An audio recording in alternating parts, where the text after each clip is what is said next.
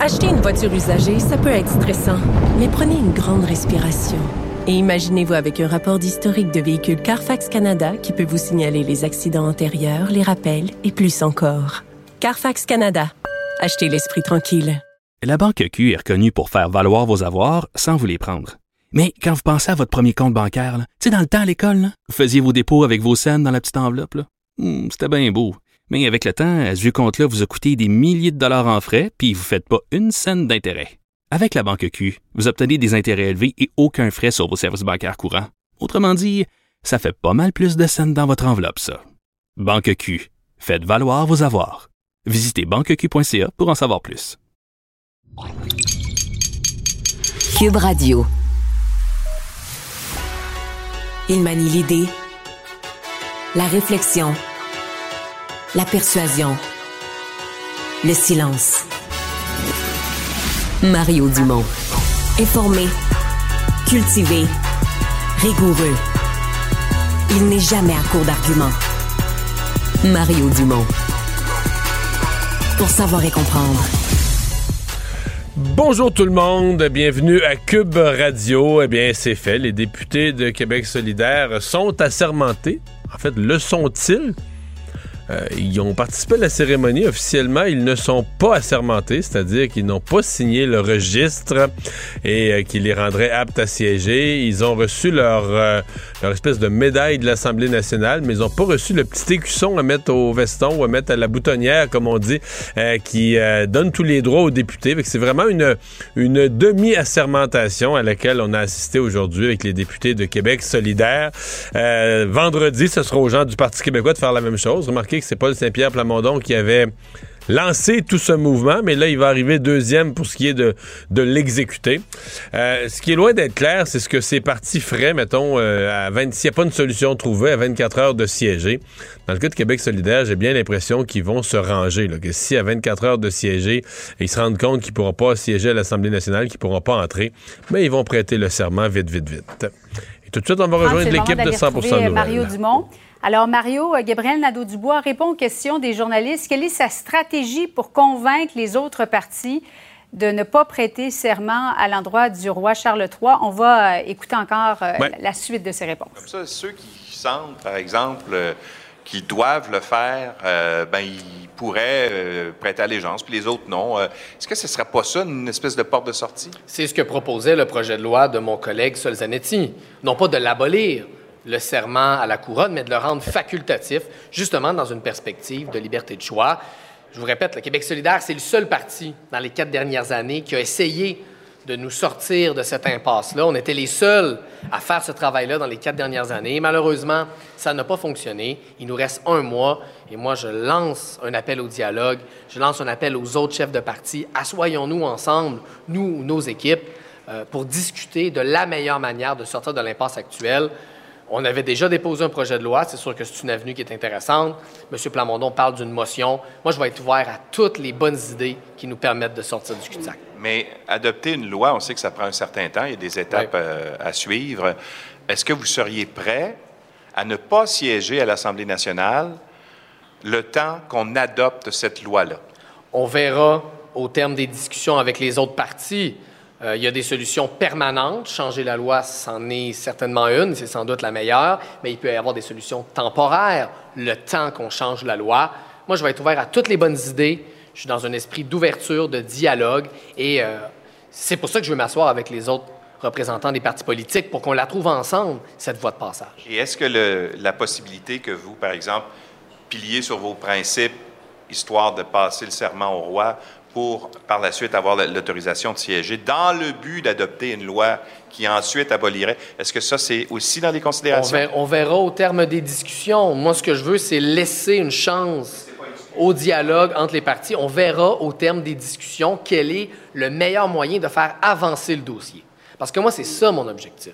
Comme c'est l'objectif de Sol en déposant son projet de loi, on veut faire avancer cette question-là. fait combien d'années qu'on en parle à l'Assemblée nationale? Ça stagne depuis trop longtemps.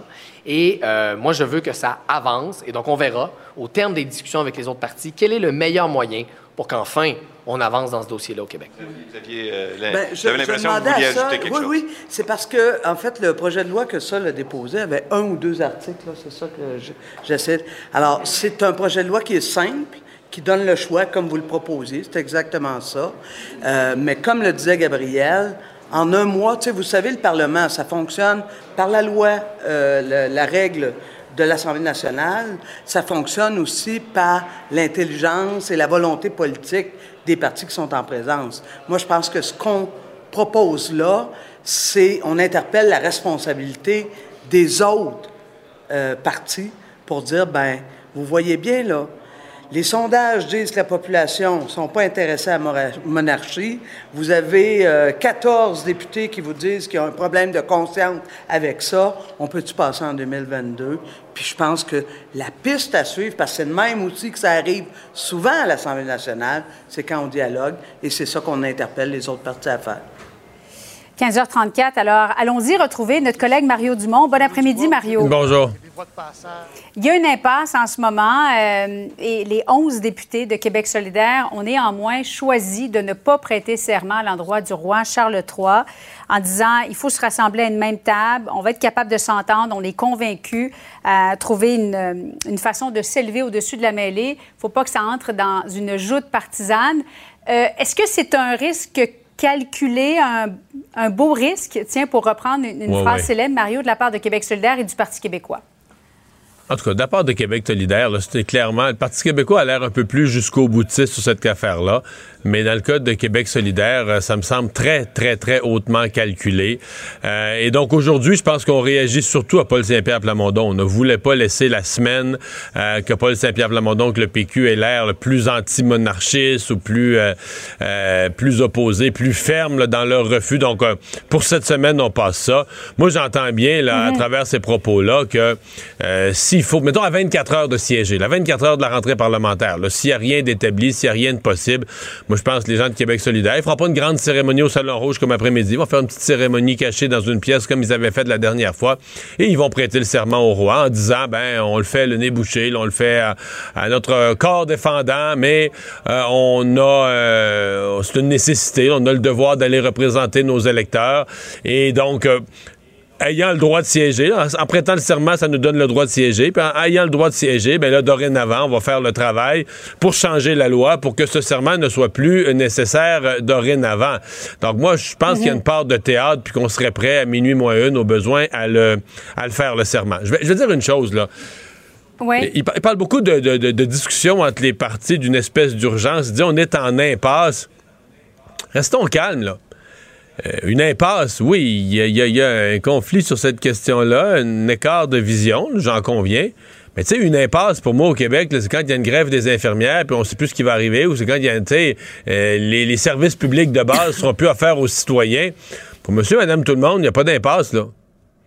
Je veux dire, euh, question procédurale à l'Assemblée nationale. Le Québec est pas, le Québec est pas à feu. Il y a eu une impasse en France là quand euh, il y avait une grève, ils l'ont encore, puis qu'il y avait 24% des stations-service qui étaient peu approvisionnées, puis les gens faisaient la file des heures de temps pour euh, mettre un peu d'essence dans leur véhicule.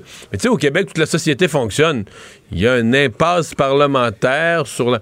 Donc, de, je dis ça pour dire de penser que Dominique Anglade François Legault dorment plus une seconde d'ici le, 28 novembre, tant que cette affaire-là ne sera pas réglée.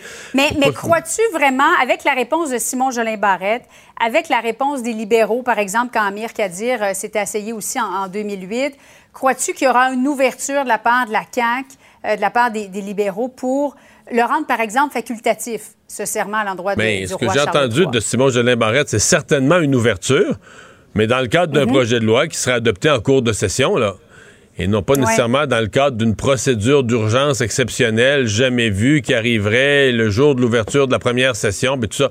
Donc, on, va voir comment ça se développe, mais euh, je, je, je j'ai bien l'impression, mais je pense qu'il y a quand même une probabilité forte que à, minuit moins une, là, qu'ils aillent prêter le serment. Il y avait, ce matin, je recevais le constitutionnaliste Patrick Taillon, lui arrivait une autre, tu sais, il y aurait d'autres voies de passage ou d'autres solutions. Il dit, par exemple, le secrétaire général de l'Assemblée ou le président une fois élu, quand il y aura un président au début de la session, pourrait décider qu'on n'enlève pas aux députés le droit de siéger, donc de s'exprimer en chambre, euh, ni leur mhm. paye, ni tous leurs droits, leurs bureaux, puis leurs accès au service du Parlement, mais on leur enlève leur droit de vote.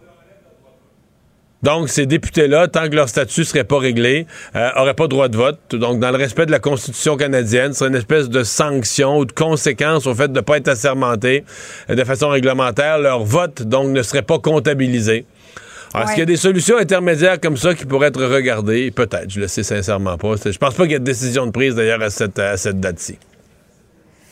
Alors, euh, Éric Duhem, qui a pris la parole, c'était la première fois, là, euh, à moins que je me trompe, depuis, euh, depuis un bon moment, pour dire que il y a 500 000 Québécois, plus de 500 000 Québécois qui ont voté pour le Parti conservateur et que sa demande d'avoir un bureau au Parlement était légitime. C'est ce qu'il demande au gouvernement de la CAQ. On va l'écouter ensemble, Mario. Monsieur Legault, s'il décide que la démocratie, c'est pas important, puis que 530 000 Québécois, ça vaut rien pour lui, il va subir les conséquences de ses actes. Puis s'il pense que c'est dehors, puis c'est ici, puis qu'il faut manifester, puis qu'il faut sortir dans la rue parce qu'il n'y a pas de place pour lui, parce qu'il n'est pas assez démocrate pour nous laisser entrer à l'Assemblée nationale, bien, il subira les conséquences de ses décisions. Je vais subir les conséquences, ça veut dire que les gens vont, vont, vont, vont se manifester autrement. Moi, je pense que dans une démocratie, il faut que les voix soient entendues à l'intérieur des murs du Parlement. Qu'est-ce que tu penses de sa demande, Mario? Bien, la première chose que je pense, c'est que ça exprime énormément de respect envers nous, les médias. Euh, puis je suis content d'entendre ça parce que souvent, ces partisans, puis ces gens là, qui le supportaient, on voyait des logos sur les réseaux sociaux, des logos au Parti conservateur, Éric Duhem, puis ils nous insultaient, mhm. puis ils nous traitaient de ci, puis tout ça, puis ils nous menaçaient. Alors là, maintenant, tout à coup, c'est un respect immense envers les, envers les médias parce qu'il n'y aura pas le droit de parole au Salon Bleu. Là. la place qu'il veut à l'intérieur de l'Assemblée nationale, c'est pour avoir accès aux lutrins, aux salles de point de presse, etc. Donc, euh, ce qui me concerne, c'est une, excellente, euh, une excellente nouvelle. Et je pense que ça demande des pas euh, pas, illégitime. C'est pas, pas débile de penser que dans l'ensemble des, des espaces de ce gros édifice, on puisse réserver une place à un chef de parti qui représente une portion euh, aussi importante de la population. Puis sincèrement, je pense que bien des journalistes souhaiteraient ça aussi parce que dans les faits, tu sais comment nos collègues courent, euh, Alain Laforêt, Claudie Côté, comment ils courent à gauche et à droite pour couvrir un projet de loi, une autre affaire, une motion, la période de questions, un point de presse de Québec solidaire, un autre point de presse du Parti libéral. Alors, si Éric Duhem, à qui on va vouloir donner une place, parce qu'en termes de. Il y a une légitimité, il faut donner une place à son langage et à son, mhm. à son discours, à sa façon de penser, à sa façon de voir les choses pour laquelle 500 euh, 000 personnes ont voté. Mais là, sinon, il va falloir toujours que les journalistes, ils vont réserver des salles à l'hôtel, je sais pas, mais en face, l'hôtel, l'autre bord de la rue. les journalistes vont courir. Euh, c'est totalement inutile de faire faire ce déplacement-là aux journalistes qui sont déjà à course. Donc, il y a tout à fait une logique à ces, euh, à ces demandes. Bon, la menace des manifestations c'est à voir. C'est pas nécessairement l'affaire qui me plaît le plus dans tout ça, mais sa demande, elle, est, euh, elle est certainement légitime. Puis il va nous amener des points de vue intéressants. Regarde aujourd'hui sur la formation du Conseil des ministres. Il est complètement ailleurs. Pendant que les autres parlent rien que de serment, lui, il met en garde François Legault contre un, Conseil des ministres trop gros, trop nombreux, trop de limousines, etc. Mario, on va suivre ça de près. Conseil des ministres, d'ailleurs, la formation euh, du cabinet. Demain, émission spéciale à compter de 13 h. Merci beaucoup, Mario. bon après-midi. Savoir et comprendre l'actualité. Alexandre Morin-Villouellette. Alexandre, on n'a plus de détails, euh, détails tristes, détails épouvantables. On n'a plus de détails sur ce qui s'est passé lundi soir dans cette résidence de Laval, euh, celle où un père est maintenant accusé d'avoir tué deux de ses enfants. Oui, et une autre accusation qui s'ajoute à tout ça, celle d'avoir tenté de tuer la mère de famille également dans cette, euh, cette folie meurtrière qui a pris ce père de Laval de 45 ans qui a tué, je le rappellerai, je le rappelle plutôt, ses deux enfants de 13 et 11 ans. C'est la grande sœur de ces deux enfants-là, 18 ans, qui, elle, est allée courir chez les voisins, euh, chercher de l'aide, appeler la police. Mais ce qu'on apprend, c'est... c'est le petit bout qu'on savait déjà par une voisine qui avait raconté qu'elle était venue, qu'elle criait appeler le 911, etc. Mais c'est lorsqu'elle est retournée dans la maison. Oui, elle est retournée parce qu'au départ, elle, est elle, elle, a tenté de rentrer dans le domicile familial. C'est rendu compte que son père lui interdisait l'accès. C'est donc rendu chez la voisine pour demander de l'aide. Mais elle savait qu'il y avait quelque chose de très, très grave qui, s'était passé. Exact. Savait que quelque chose de grave s'était passé. Elle est retournée au domicile, est parvenue à rentrer. Et ce qu'elle a vu, c'est qu'il était en train, littéralement, d'étouffer la mère et elle se serait jetée sur lui, l'aurait même mordu jusqu'au sang pour le faire lâcher prise. Donc, aurait vraisemblablement sauvé la vie, ni plus ni moins, de sa mère. Et peu après, on a retrouvé le père de famille inconscient au sol par les policiers. Il avait consommé une substance inconnue pour tenter de mettre fin à ses jours, mais sans succès. Lorsqu'il a été mis à, transporté à l'hôpital, on l'a mis dans un coma artificiel, mais sa vie n'est pas en danger. Là. Il a été conscient pendant un moment. Semble-t-il qu'il aurait fait des aveux au personnel médical par rapport à ses crimes. Sauf que hier après-midi, il n'a pas pu comparaître. N'a pas pu comparaître finalement au palais de justice de Laval hier. Mais là, comme on dit, il s'ajoute aux deux accusations de meurtre prémédité, celle de voie de fait, vu qu'il a tenté d'étrangler sa conjointe. Et on apprend également que non seulement un, comme on le su hier, il y avait peut-être une tentative d'empoisonnement puisque euh, la jeune adolescente, elle, avait de l'écume visible près de la bouche lorsqu'on l'a retrouvée. Et en plus de tout ça, il y avait une génératrice qui a été découverte dans une des chambres qui amène les enquêteurs à penser que peut-être que l'accusé aurait songé à intoxiquer tout le monde dans la maison au monoxyde de carbone. Donc vraisemblablement, il avait plusieurs plans en place pour tenter de commettre l'irréparable. Et donc il n'a pas non plus aujourd'hui euh, comparu, donc ça a été annulé pour une deuxième journée consécutive. Donc, on verra demain ce qui va être en mesure euh, de, de comparaître. Il ne mord pas à l'hameçon des fausses nouvelles. Mario Dumont a de vraies bonnes sources. Histoire un peu intrigante, en tout cas certainement intrigante pour euh, des gens qui sont pas habitués. Euh, c'est dans le National Post aujourd'hui concernant, on, on est dans le domaine du don d'organes. Mais euh, c'est toute une question éthique euh, parce que bon, pour donner des organes, il faut, faut que les organes soient en bon état. Il faut que les organes, on peut pas prendre un organe sur un cadavre qui serait inerte depuis 24 heures. Les organes sont, sont plus bons, ils sont morts, ils sont finis. Et donc on dit que dans certains cas, pour garder les organes en vie ou pour les ramener, on remet le patient comme entre guillemets, un peu en vie? Est-ce que c'est est-ce que c'est éthique? Est-ce qu'on vient euh, créer une situation où c'est comme si on avait ni plus ni moins que ressusciter le patient? Écoutez, dans le monde, il semble qu'il y a des juridictions des pays qui le font en disant, écoutez, le don d'organes, c'est précieux, il faut préserver les organes. D'autres pays disent, ah, on n'est pas à l'aise avec ça. Ça heurte l'éthique et il semble que cette question-là va se poser prochainement au Canada. Stéphane Ahern est médecin de soins intensifs et éthicien. Bonjour. Bonjour. Euh, j'ai résumé ça dans mes mots, mais redites-nous ça en termes plus scientifiques. De quoi on parle en termes de, de maintien d'un organe et de, de, procédures qui doivent être faites? Puis comparez-nous avec ce qui se fait présentement au Canada. Qu'est-ce qu'on parle de, de plus là, qui pourrait se faire? Ben, vous, vous l'avez quand même bien résumé. Donc, vous savez, le don d'organes, on peut le diviser en deux situations différentes. Le don d'organes après la mort cérébrale. Donc, ça, c'est quand on quand les médecins déclarent après un examen physique complet, neurologique, que le patient n'a plus d'activité neurologique. Ça, c'est après un drame neurologique peut être euh, manqué d'oxygène de façon prolongée. Un accident avec un fort coup à la tête?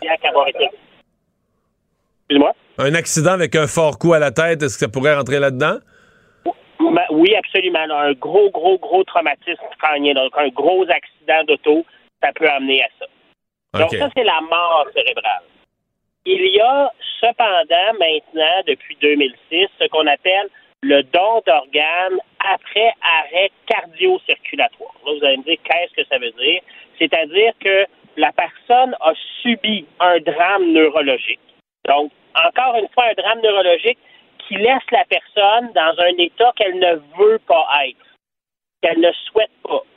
Et là, soit la personne elle-même, parce qu'elle l'a mentionné dans le registre des donneurs, soit parce qu'elle l'a mentionné à son notaire, ou soit parce qu'elle a signé sa carte, ou soit ses proches, parce qu'ils considèrent que c'est important pour la personne, qu'elle aurait voulu donner ses organes, on décide de procéder à ce qu'on appelle le don par arrêt circulatoire. C'est-à-dire, on arrête les machines qui maintiennent la personne en vie, et la personne décède, et c'est à ce moment-là qu'on fait le prélèvement d'organes. Comprenez que cette personne-là, c'est comme deux étapes différentes. Il faut prendre la décision sur le don. Puis après ça, la technique dont vous parlez, puis qui parle dans le National Post, c'est quand on a décidé ce processus-là, chez de donner, est-ce qu'on est capable de maintenir mieux les organes? Est-ce qu'on est capable d'augmenter notre nombre de donneurs en faisant certaines procédures qui vise à remettre le sang dans une partie du corps, de maintenir les organes perfusés pendant qu'on OK, donc j'essaie de résumer. Donc la personne est comme morte, là, mais elle vit, elle vit sur, artificiellement, elle est maintenue artificiellement en vie. On débranche l'appareillage, la personne donc décède de facto, mais on rebranche d'une certaine façon l'appareillage pour une circulation sanguine, euh, on l'appellerait juste opérationnelle au sens du maintien des organes. Absolument pas limité. Dans cette approche-là, on, bloque les vaisseaux qui vont vers la tête pour pas qu'il y ait de perfusion sanguine de la tête, mais qu'on soit capable de prélever plus d'organes. Parce que si on envoie du sang à la tête, les, experts en éthique vont dire on ressuscite ni plus ni moins que la personne. Pas qu'elle va reprendre toutes ses facultés, mais elle va redevenir dans son espèce d'état végétatif, mais avec du sang au cerveau, donc vivante. C'est un petit peu ça, là. En fait, ça, dans l'état qu'elle ne voulait pas être.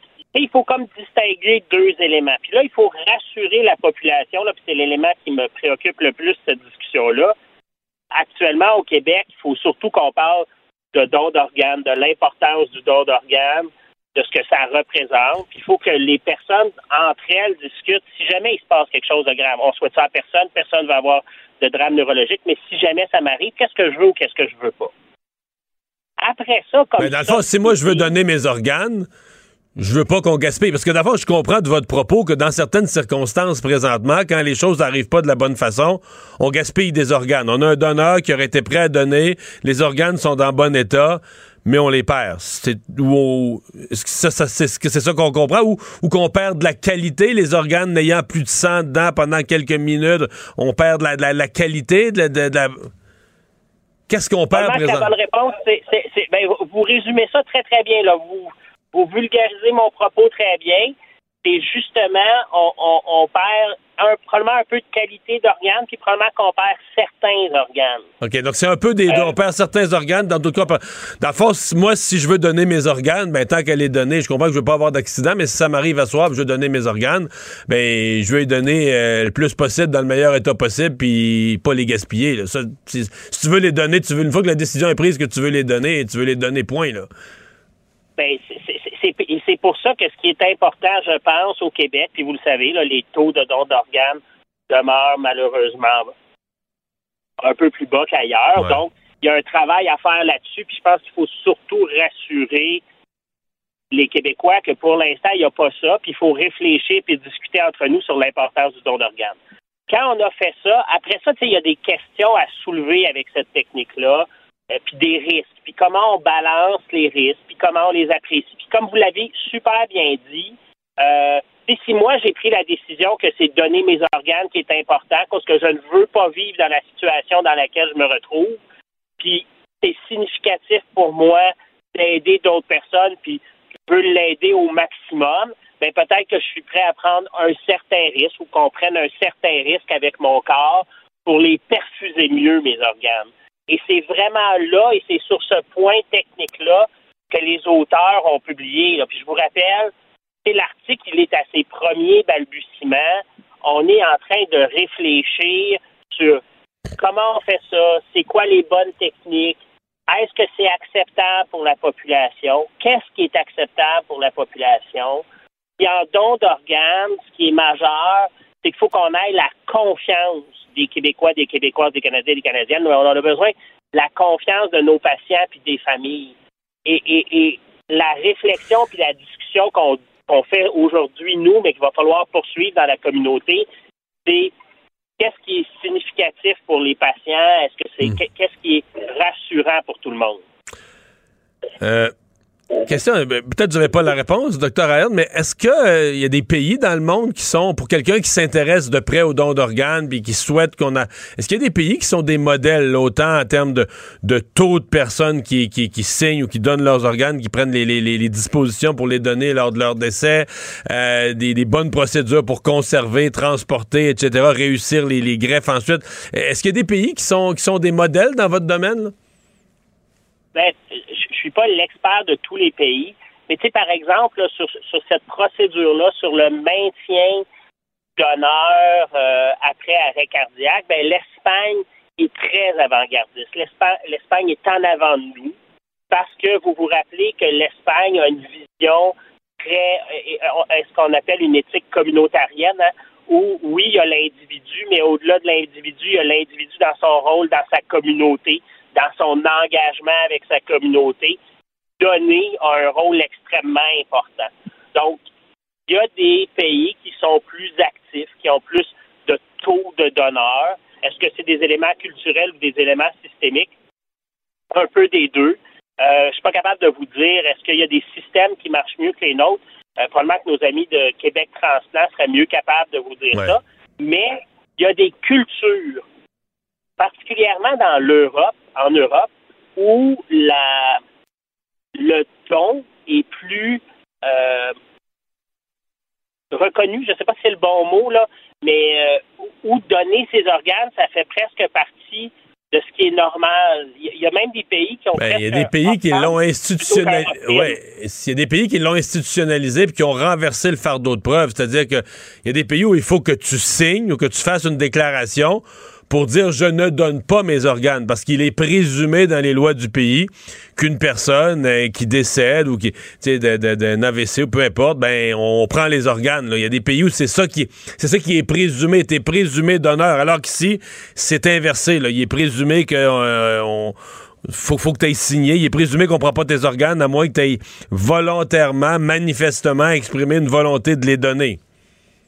Absolument. Puis tu sais, c'est là où je dis, c'est notre vision culturelle, c'est notre vision comme communauté, c'est notre vision de. malheureusement, s'il m'arrive quelque chose, puis tu sais, c'est toujours ça, là, on, ne nie pas l'ampleur du drame, mais s'il m'est arrivé quelque chose, est-ce que je, est-ce que je suis prêt à aider quelqu'un d'autre? Parce que mon, mon cerveau est plus là, mais il y a certains de mes organes qui peuvent aider. Et, et l'amorce de réflexion, elle se poursuit là-dessus. Le plus important, et puis malheureusement, je suis aux soins intensifs. Malheureusement, j'ai à faire ces discussions-là souvent. Souvent, les familles disent Mais on n'en a pas parlé, je le sais pas.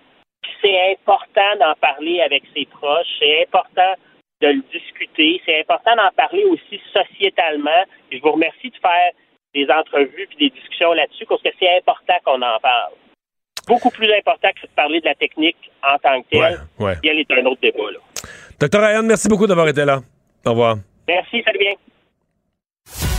Pour savoir ce qu'il y a à comprendre, Mario Dumont. Économie, finance, affaires, entrepreneuriat. Francis Gosselin. Bonjour Francis. Salut Mario, comment ça va? Ça va bien. On a eu les chiffres sur l'inflation au Canada euh, ce matin. Euh, ouais, ça, ça, a baissé, mais pas significativement. En tout cas, certainement pas baissé dans l'ordre de grandeur de ce que la Banque du Canada pouvait espérer.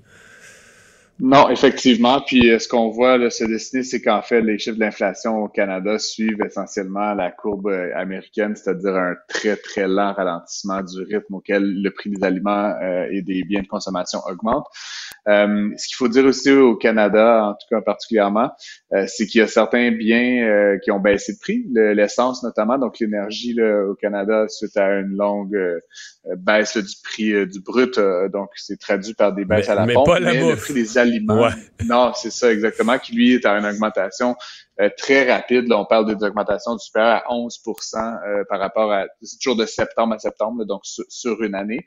Euh, l'autre affaire qui est un peu préoccupant, Mario, c'est qu'il y a quand on enlève euh, l'alimentation et l'énergie, il y a ce qu'on appelle l'inflation cœur. Les Américains appellent ça le core inflation.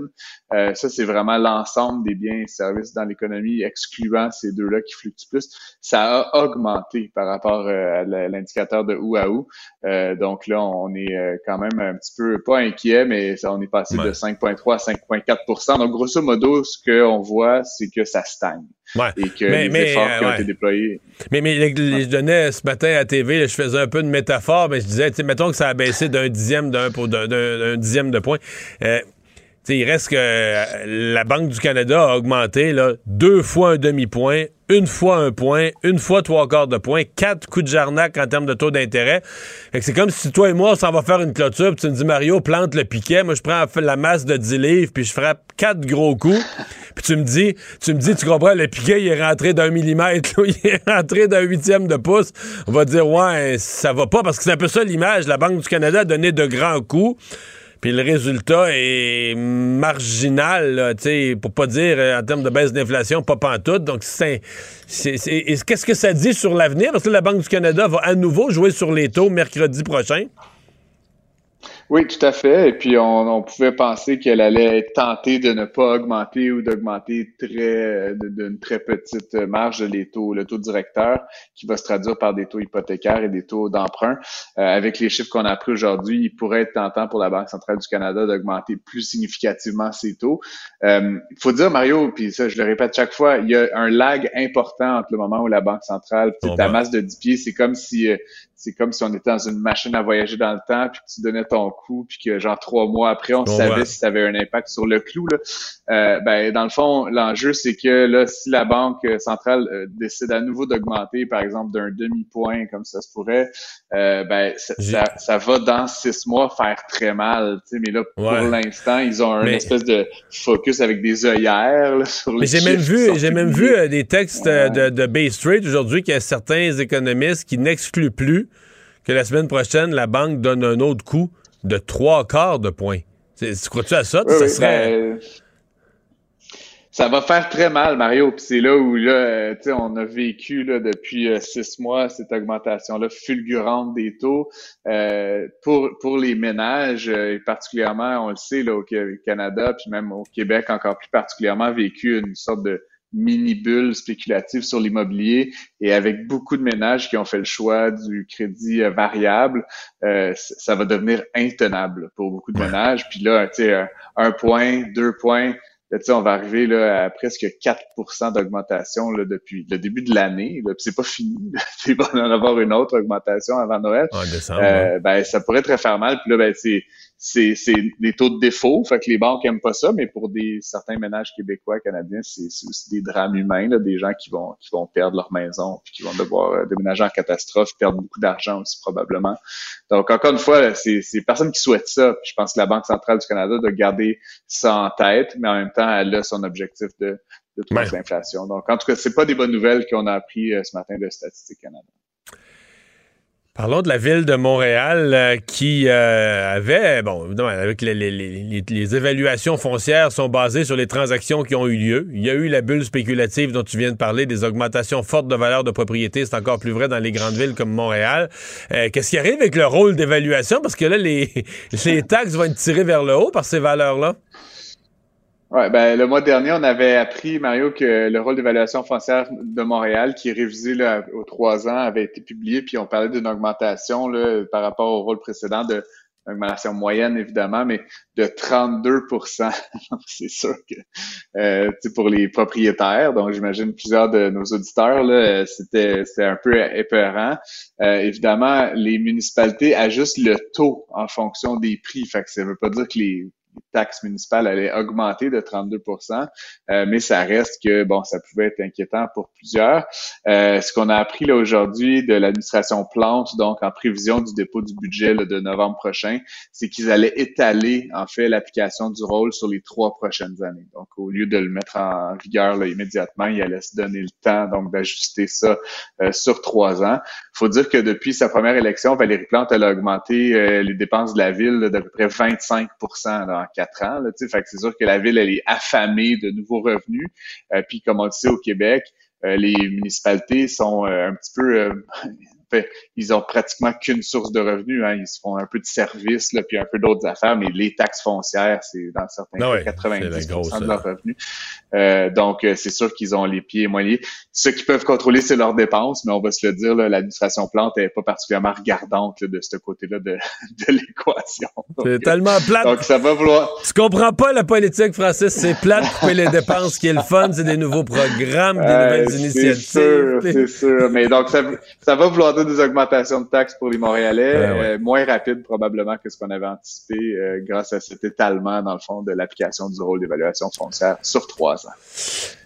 On s'était parlé de Netflix qui avait mangé une volée à bourse parce que euh, les derniers chiffres, là, il y a quelques mois, sur les nombres d'abonnés, euh, ça avait montré un plafonnement, même si je me trompe pas, si ma mémoire est bonne, une légère euh, diminution. mais la C'est ça, une décroissance, la croissance habituelle qui avait cassé.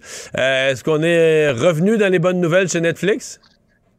Oui, ben effectivement, là, c'est, Netflix qui a dévoilé dans le fond là, ces, chiffres d'abonnement. Puis, euh, ben, écoute, Mario, c'est, particulier parce qu'ils ont 223 millions d'abonnés. Fait que c'est sûr que la dernière fois qu'on en avait parlé, ils avaient perdu de mémoire un million d'abonnés. Est-ce que c'est sur 223, tu sais, majeur, pas nécessairement, mais ça reste qu'on est dans un marché qui a encore de la place à la progression. Les rivaux comme euh, Disney Plus, qui est le principal rival actuellement de Netflix, acquièrent beaucoup de nouveaux clients. Ils ont dépassé Netflix en nombre total d'abonnés. Et là, Netflix nous annonçait qu'ils en perdaient. Bon, c'était sûr qu'il y avait une surréaction des marchés. Euh, l'action s'était faite un peu taper sur la gueule. Euh, ce qu'on a appris aujourd'hui, c'est qu'ils ont ajouté 2,4 millions euh, d'abonnés. Donc, c'est, ça va dans la bonne direction. Mais tu sais, grosso modo, Mario, ça reste une augmentation de 1% du nombre d'abonnés. Donc, tu sais, c'est pas une histoire, on parle quand même d'une compagnie technologique. On pourrait penser qu'elle croîtrait à des de 10% 15% par année. Donc 1% oui, c'est dans la bonne direction, mais ça ne veut pas nécessairement dire que qu'ils sont sauvés. L'action a réagi, dans un sens comme dans l'autre. Hein, aujourd'hui, l'action a pris 13 dans la journée. ça, a, été très, très, très bénéfique pour les détenteurs d'actions euh, de Netflix. Euh, mais ça montre aussi que l'entreprise a fait un certain nombre de, de moves, là, si tu veux, dans les derniers mois avec certaines propriétés, lancement de nouvelles séries, etc., qui semblent fonctionner euh, avec euh, des nouveaux abonnés, là, donc des nouveaux auditeurs qui s'abonnent à la plateforme. juste un rappel, Mario, là, pas pour faire d'aucune façon de la promo, puisque je suis très sceptique de ça, mais le 1er novembre prochain, Netflix va lancer un abonnement à coût réduit avec de la publicité. donc, mais là, quand ils vont présenter, excuse-moi, mais quand ils vont présenter leur chiffre d'abonnés, il va quasiment falloir qu'ils nous présentent ça en deux volets. il va y avoir des, vrais abonnés puis des, petits abonnés, non, mais je sais pas. Il y a déjà plusieurs catégories d'abonnements. Je Je sais pas si tu es abonné, Mario, mais il y a le 4K, le HD, un truc de base. Mais là, il va vraiment un truc de base de base là, à 7 par mois euh, qui va, dans le fond, présenter des publicités, 5 minutes de publicité par heure si tu veux mon avis, Mario, quelqu'un qui est abonné à Netflix, là, je dis pas qu'il faut l'être, mais si tu es abonné à Netflix, tu regardes, mettons, trois heures de télé euh, par semaine sur Netflix, ça fait 15 minutes par semaine, 60 minutes par mois. Je trouve que pour sauver 7 piastres, en tout cas, dans ma tête d'économiste, le calcul est pas très favorable à, à cette économie-là, mais bon, si les gens veulent sauver 7 piastres de l'heure, c'est bien à eux de le faire.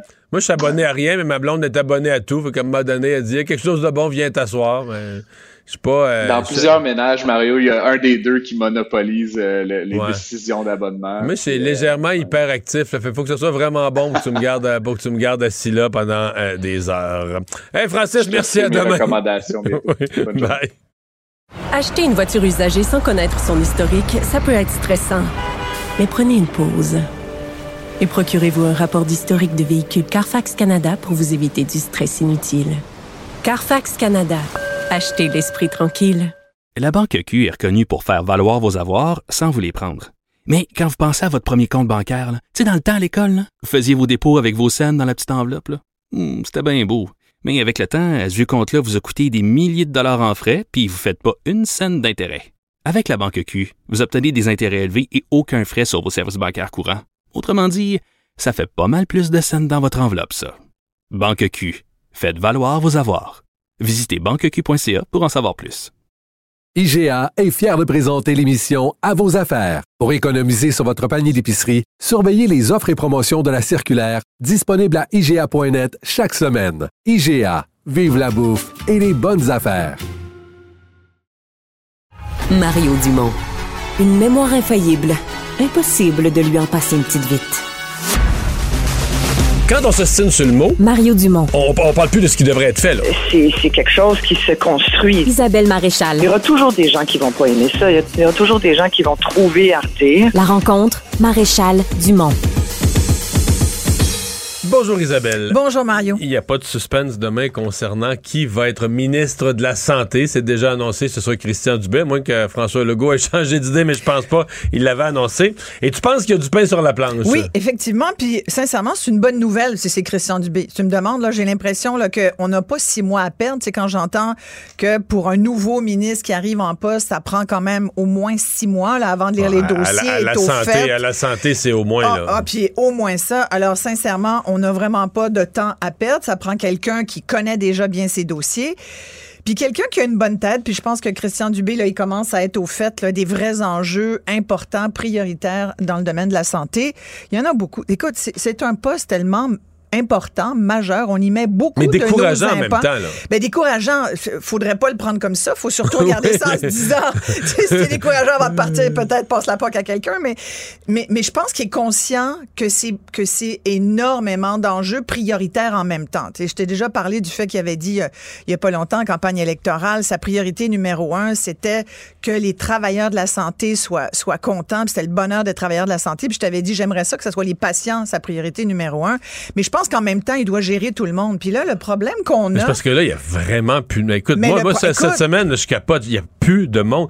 Le docteur Boucher, le président des, des médecins d'urgence, me disait hier, tu sais, il dit, quand il y a eu la, la fin des vacances d'été à l'automne, on avait hâte, là, on se disait, tu sais, les vacances d'été vont être finies, le personnel va Parce revenir. qu'octobre, Mario, il paraît que c'est le mois où normalement tout le monde est là. Ouais. L'été est fini, le monde est revenu, la rentrée scolaire est passée, Noël Pas de relâche, vient. pas de vacances de Noël, tout le monde est là. C'est ça. Octobre, c'est supposé Puis là, t'as pas un de personnel. mois. Et là, écoute, 120 à 220% de taux d'occupation dans les urgences. À Valleyfield, as-tu vu ça? Dimanche à lundi, ils ont fermé la shop. Ils ont dit, on ferme En fait, l'urgence. il, il recevait juste les grandes priorités, Les mais toutes les là. P4, P5 allaient ailleurs. Et puis en même temps, tu as envie de dire, tu sais, j'en- j'entendais justement euh, le docteur Boucher, puis d'autres, tu sais, qui dit, docteur Boucher, je pense, disait, euh, il y en a deux sur trois des, qui sont à l'urgence des P4 et des P5. P4, P5, là, c'est, c'est pas urgent. Tu dois être vu, prise en charge, mais c'est pas forcément urgent. C'est pas comme pas un mortel. P2, qui, un P2. P1, c'est mortel. P2, tu dois être vu dans les 15 minutes. P3 aussi important, euh, mais tu peux attendre un peu. Mais P4, P5, et c'est pour ça que des fois, les gens attendent jusqu'à 24 heures. Mais on dit, ils devraient pas être là. Je veux bien, mais on va où? Si on va pas à l'urgence, on va où? C'est pas Mais tu sais possible que c'est la question que tu poses dans ta chronique aujourd'hui. On, la posait il y a 20 ans, là. Ils nous disent de pas aller à l'urgence, mais on va où? Puis tous les gouvernements de toutes les couleurs sont passés en nous parlant, en utilisant la fameuse expression la première ligne, la ligne d'accueil, la première ligne, pour être au même point, là. On est au même, et ça, même, et ça même point. continue, et c'est là où j'aimerais bien quand même que euh, Christian Dubé nous explique quel va être, euh, quel est le but du nouveau guichet d'accès à la première ligne, là, le, le GAP, là, qui, qui devrait venir aider. Je veux dire, on en a d'autres guichets. on- on- je- il y a quelque chose qui marche pas, on le sait. Mais là, dans le guichet qu'on a, c'est les. GMF, mais il n'y a pas d'heure de, y a pas de, da- il y a pas de rendez-vous, il n'y a pas de sans rendez-vous, il n'y a pas d'heure de visite ouverte, il n'y a rien la fin de semaine, il n'y a rien le soir. Non, mais il t'arrive quelque chose le vendredi 4 heures. là. T'es vraiment dans un no man's land médical. Terrible. Puis souvent, Terrible. vous regarderez, statistiquement, ça arrive souvent le vendredi 4 heures, ou en tout cas, le, et, et tu vas où? Moi, je je l'ai pas la réponse. hein. Moi, je n'ai j'ai pas de médecin de famille. Ma famille a pas de médecin de famille. On en avait un, il nous a envoyé une lettre il y a pas longtemps, je pense que je l'avais raconté, pour nous euh, proposer de le suivre dans sa nouvelle vocation de médecin privé dé- débranché de la RAMQ à 250 dollars de la consultation. Tu sais, moi je pense qu'il faut revoir et, et le PQ l'avait proposé en même temps pendant la campagne électorale, ça nous faisait un peu sourire de voir Paul Saint-Pierre Plamondon qui disait moi je vais baisser le salaire des médecins, il faut revoir leur rémunération.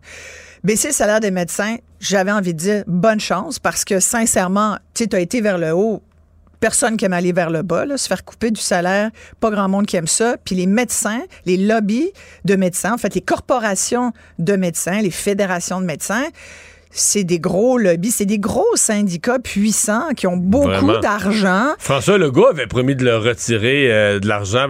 Finalement, ils, ont, réussi à geler ça un peu dans les dernières années, mais ils ont jamais vraiment coupé. Ils ont arrêté d'augmenter, oui. Non, mais attends, on a consenti des augmentations qui, moi, à l'époque, je me faisais traiter de, de, tous les noms. On m'accusait de faire du médecin bashing à l'époque parce que je trouvais que 7 milliards à des médecins, je trouvais que c'était beaucoup en même temps.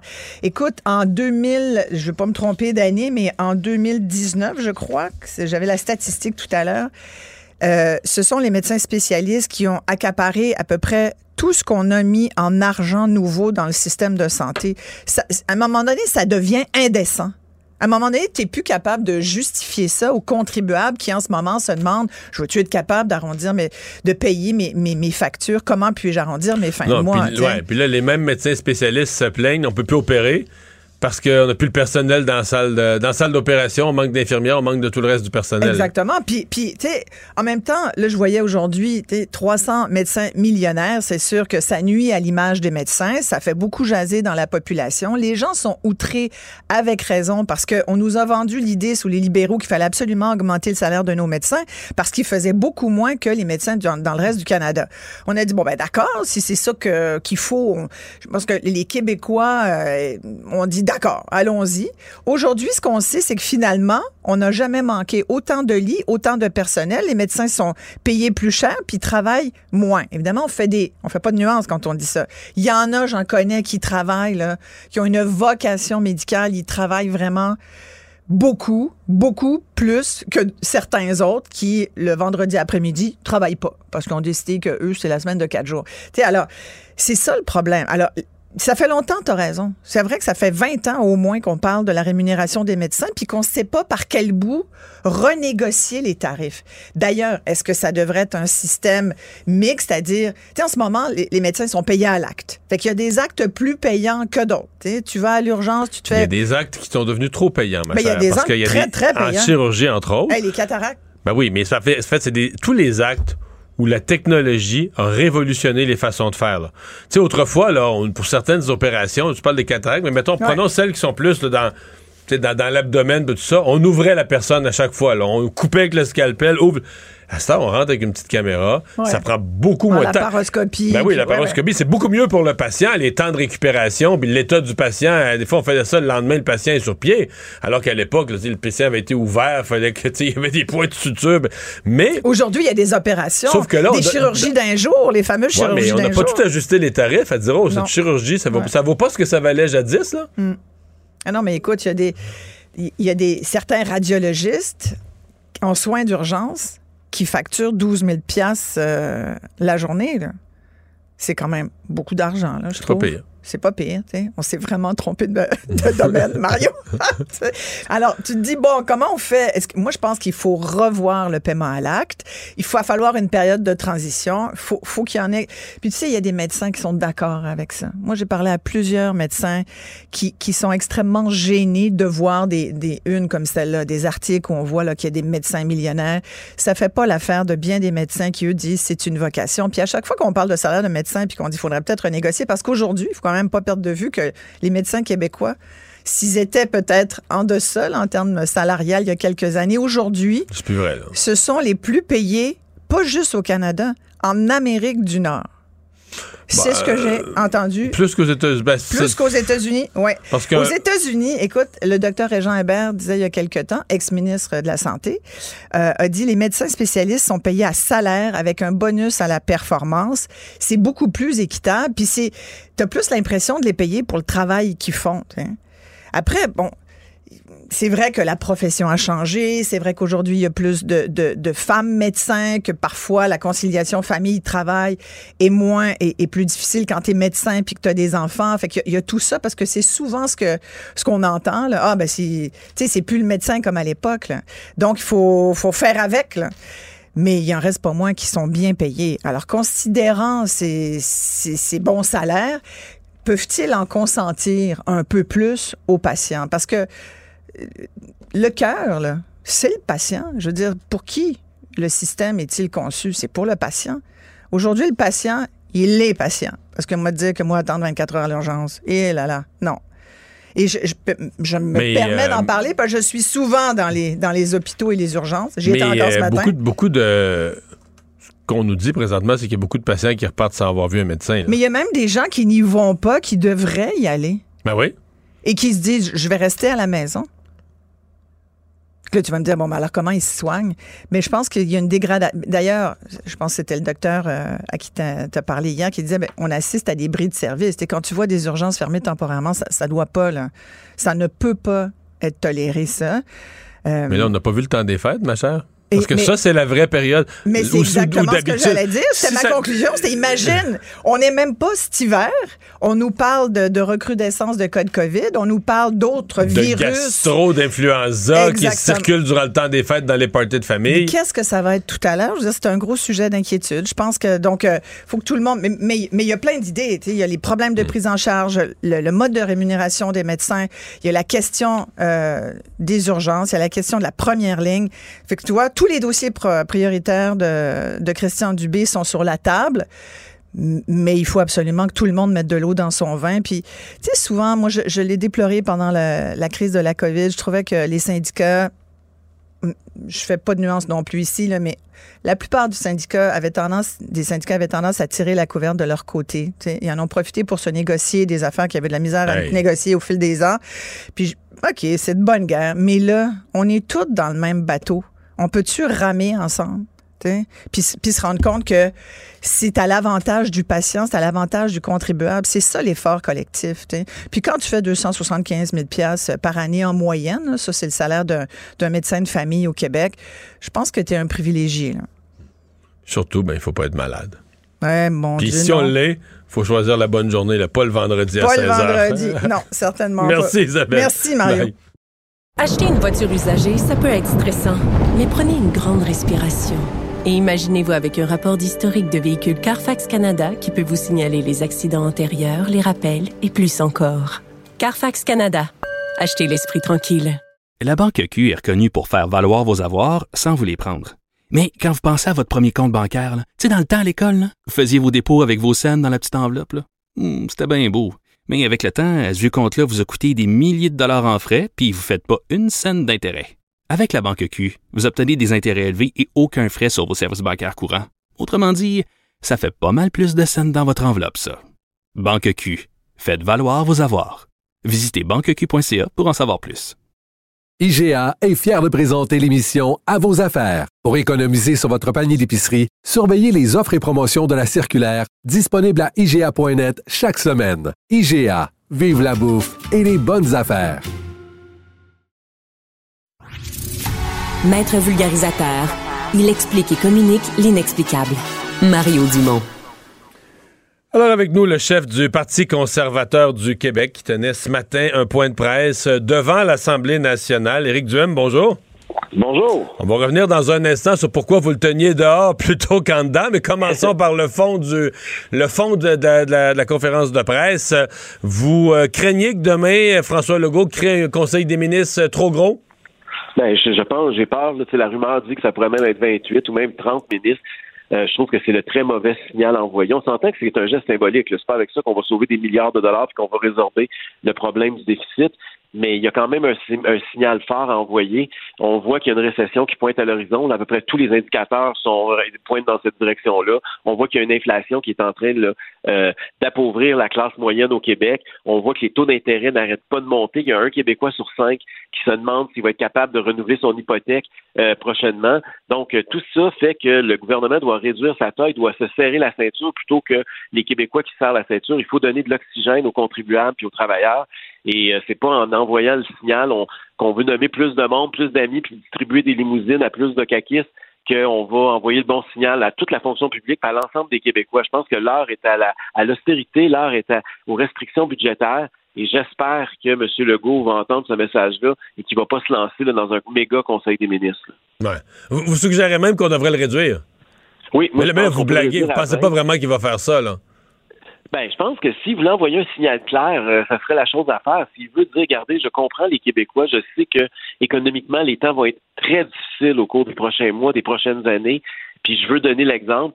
Moi, je, trouve que ça serait très gagnant pour lui. Là. Et de toute façon, il a déjà commencé à dire que M. Fitzgibbon aurait un super ministère. Il a l'air d'avoir fusionné plusieurs ministères pour tout donner ça à Pierre Fitzgibbon.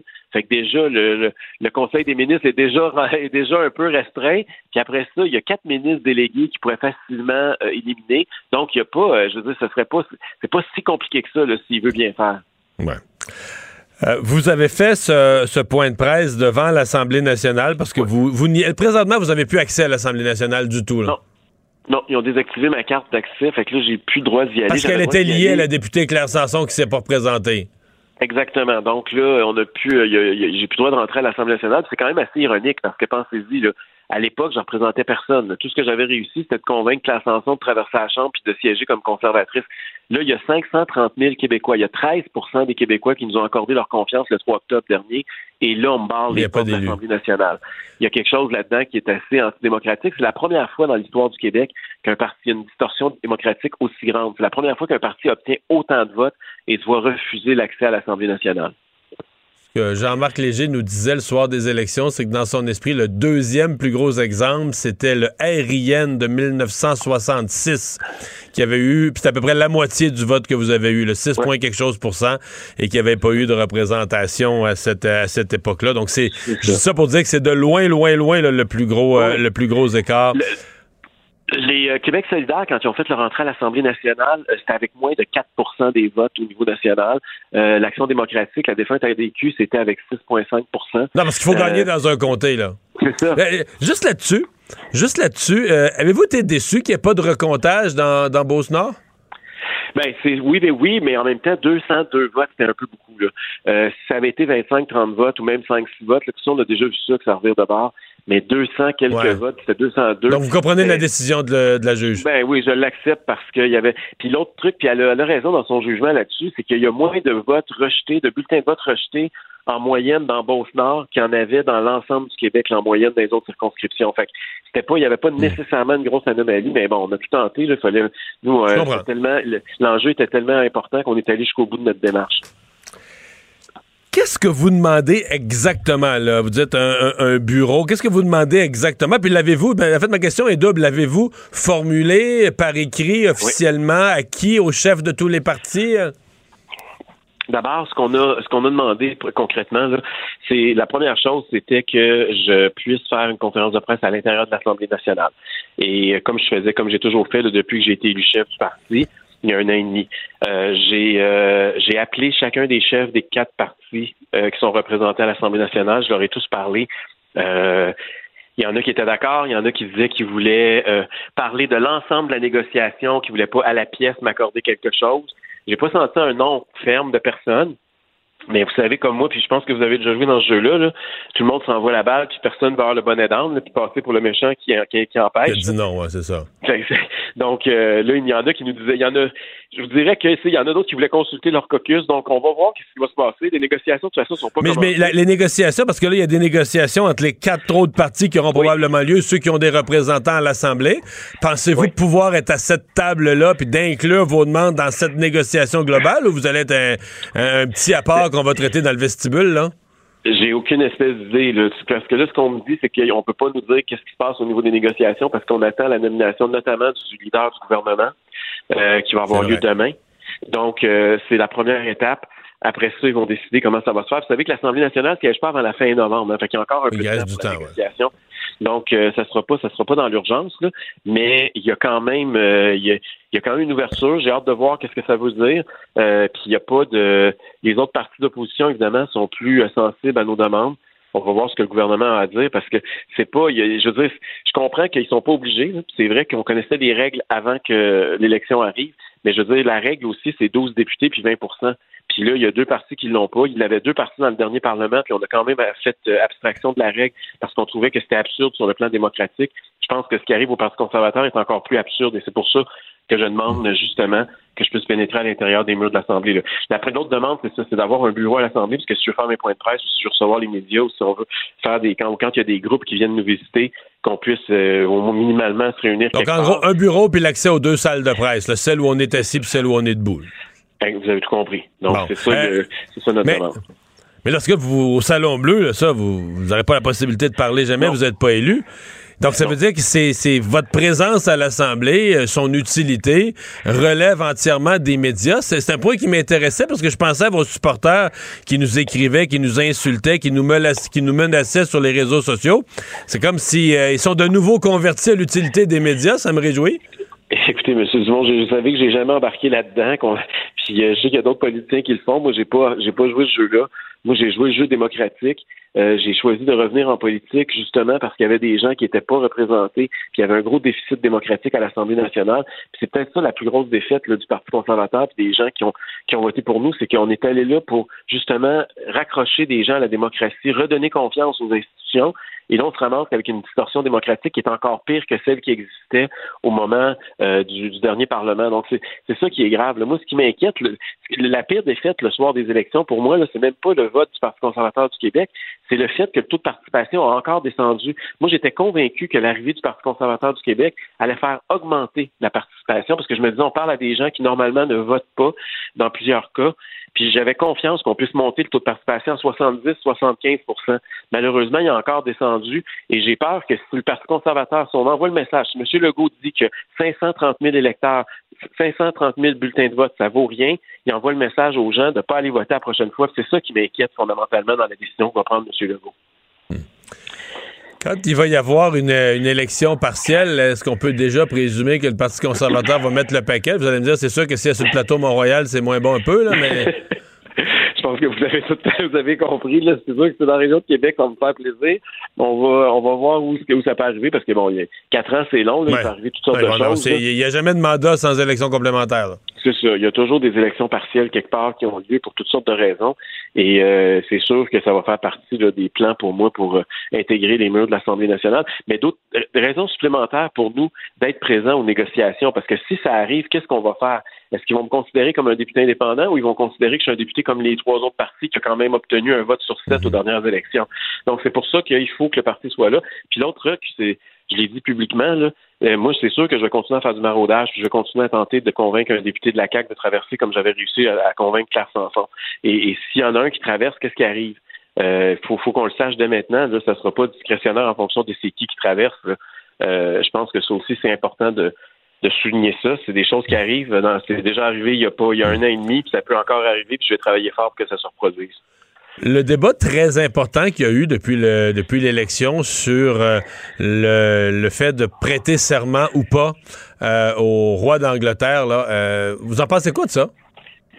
Ben d'abord, je pense pas que c'est le débat le plus important au Québec. Là. Je, regarde ce qui se passe avec nos urgences qui débordent. Je regarde la crise économique qui va nous frapper de plein fouet dans les prochaines semaines. Je pense que c'est ça qui préoccupe d'abord et avant tout les, les Québécois. Cela étant dit, c'est quand même une demande qui est légitime. Euh, moi, personnellement, je suis pas un monarchiste. Je suis quelqu'un qui croit à la liberté de choix. Mais euh, je pense pas que c'est. Euh, si vous aviez le choix, vous le prêtez. Si vous admettons que la, loi de Solzanetti, la loi de Québec solidaire passait, là, que le, chaque député a le choix entre son âme et conscience de prononcer un ou deux serments, vous le prononcez, le deuxième, celui à la, au roi? Ben, j'ai jamais, peut-être que moi je suis mal faite, mais j'ai jamais considéré que c'était une allégeance à la monarchie britannique, cette affaire-là. J'ai toujours pensé que c'était comme un peu de, de, de, suivre le décorum, puis de s'assurer d'être d'accord avec euh, les, les, les, règles, les procédures de l'Assemblée. J'ai pas, tu sais, j'ai jamais pensé que les députés, écoutez, il y a 15 cohortes de, de, députés du Parti québécois qui ont été élus puis qui ont prêté allégeance euh, à la reine. Il y en a. Donc, Jacques Parizeau qui a fait un référendum sur l'indépendance l'année d'après, là. C'est ça. Puis la même chose à Ottawa. Les députés du Bloc québécois ont tous porté, puis ils le font encore. Euh, ils ont tous porté allégeance à la reine, puis ils vont porter allégeance au roi la prochaine fois. Donc, je veux dire, c'est pas, c'est pas unique, là. On en fait tout un plat, mais euh, je pense que, tu sais, c'est pas, euh, pour moi, c'est pas la question fondamentale, mais cela étant dit, on sait même pas au moment où on se parle si légalement ils peuvent le faire par motion ou pas. Euh, le gouvernement dit que non. Euh, le Parti québécois, le Québec solidaire disent oui. Moi, je suis pas constitutionnaliste, encore moins monarchiste. J'ai aucune idée. Mais, euh, mais ça me, si ça se fait, faisons-le. sinon, ben, passons à autre chose. Éric Duhem, merci. Ça a été un plaisir. de vous revoir. Acheter une voiture usagée sans connaître son historique, ça peut être stressant. Mais prenez une pause. Et procurez-vous un rapport d'historique de véhicule Carfax Canada pour vous éviter du stress inutile. Carfax Canada. Achetez l'esprit tranquille. La Banque Q est reconnue pour faire valoir vos avoirs sans vous les prendre. Mais quand vous pensez à votre premier compte bancaire, tu sais, dans le temps à l'école, vous faisiez vos dépôts avec vos scènes dans la petite enveloppe. Hmm, c'était bien beau. Mais avec le temps, à ce compte-là vous a coûté des milliers de dollars en frais, puis vous ne faites pas une scène d'intérêt. Avec la banque Q, vous obtenez des intérêts élevés et aucun frais sur vos services bancaires courants. Autrement dit, ça fait pas mal plus de scènes dans votre enveloppe, ça. Banque Q, faites valoir vos avoirs. Visitez banqueq.ca pour en savoir plus. IGA est fier de présenter l'émission À vos affaires. Pour économiser sur votre panier d'épicerie, surveillez les offres et promotions de la circulaire disponible à IGA.net chaque semaine. IGA, vive la bouffe et les bonnes affaires. Il lance sa ligne au bon endroit pour obtenir l'information juste. Mario Dumont. Pour savoir et comprendre. Cube Radio. Un adolescent de 17 ans poignardé. Une autre femme assassinée. Il est visé par des allégations d'inconduite sexuelle. Les formations politiques s'arrachent le vote des familles. Comment faire fructifier votre argent sans risque? Savoir et comprendre les plus récentes nouvelles qui nous touchent. Tout savoir en 24 minutes. Avec Alexandre Morin-Villouellette et Mario Dumont. En manchette dans cet épisode, les députés de Québec solidaire prêtent serment, mais seulement la nation québécoise pourront-ils siéger? Double infanticide, la grande sœur aurait sauvé la vie de sa mère. Un commanditaire d'occupation double claque la porte, puis plusieurs autres. Finalement, la famille de George Floyd veut poursuivre Kanye West pour diffamation. Tout savoir en 24 minutes. Tout savoir en 24 minutes. Bienvenue à Tout savoir en 24 minutes. Bonjour Mario. Bonjour. Tout d'abord, il y a quelques minutes, quelques instants à peine, on a fini la, la, la, la sermentation de Québec solidaire. Hein. Tous les 11 députés du parti eh bien, se sont prêtés à la cérémonie cérémonie partielle, Mario? Parce oui, parce qu'ils ne sont pas assermentés à la fin vraiment. Euh, ils n'ont pas pu signer le registre qui permet de siéger à l'Assemblée nationale. Oui, ils ont leur médaille de l'Assemblée nationale, mais ne pouvaient pas signer le registre. Ils n'ont pas reçu le petit macaron aussi que le doit petit porter. bouton euh, qu'on met à la boutonnière. Exact, qui- que doit porter chaque député. Ne l'ont pas reçu non plus. Donc, c'est comme une demi-assermentation qu'ils ont effectuée. Ce qui Toi, fait en sorte. euh, tu tu t'es habitué à. Je suis pas toujours parfaitement discipliné, surtout en matière d'habillement ici à Cube. Tu penses-tu que le petit bouton, mettons, après la première semaine, là, mettons, la première semaine, je le portais, mettons, j'essayais. Probablement que mon premier mandat, je le portais la deuxième, la troisième, la quatrième. Est-ce que maintenant, il est parti? Est-ce que tu penses que je l'oubliais puis j'ai celui qui l'avait jamais, là? Je pense que je te connaissais un tout petit peu, Mario. Je pense que tu devais l'oublier de temps en temps. C'est peut-être pas ça la chose la plus importante, en fait. C'est pas tant le petit bouton que le fait ben, qu'ils ne pourront pas siéger au Salon Bleu. En fait, toujours pas, hein, jusqu'à ce qu'ils prêtent serment la deuxième moitié hein, au roi d'Angleterre, là, maintenant. Donc, euh, c'est- c'est c'est une question qui reste à poser. Du côté de Québec solidaire, on s'est montré optimiste aujourd'hui. Gabriel Nadeau-Dubois, qui a fait parvenir une lettre, dit-il, aux autres chefs de parti, euh, répéter que ben, le 29 novembre, la date où on va faire la rentrée parlementaire officiellement, c'est encore loin, qu'on a le temps d'ici là de, de s'entendre, de trouver un accord. Il s'est même dit ouvert avec le reste des députés de, de Québec solidaire à prêter le serment à la monarchie anglaise si et seulement si ben, on trouve moyen de faire un projet de loi en entrant immédiatement à la rentrée parlementaire. Donc Mais déjà... ça, tu sais que ça risque d'être la façon. En fait, je sais pas si le PQ va vouloir jouer dans ce jeu-là. Le Parti québécois semble plus ferme.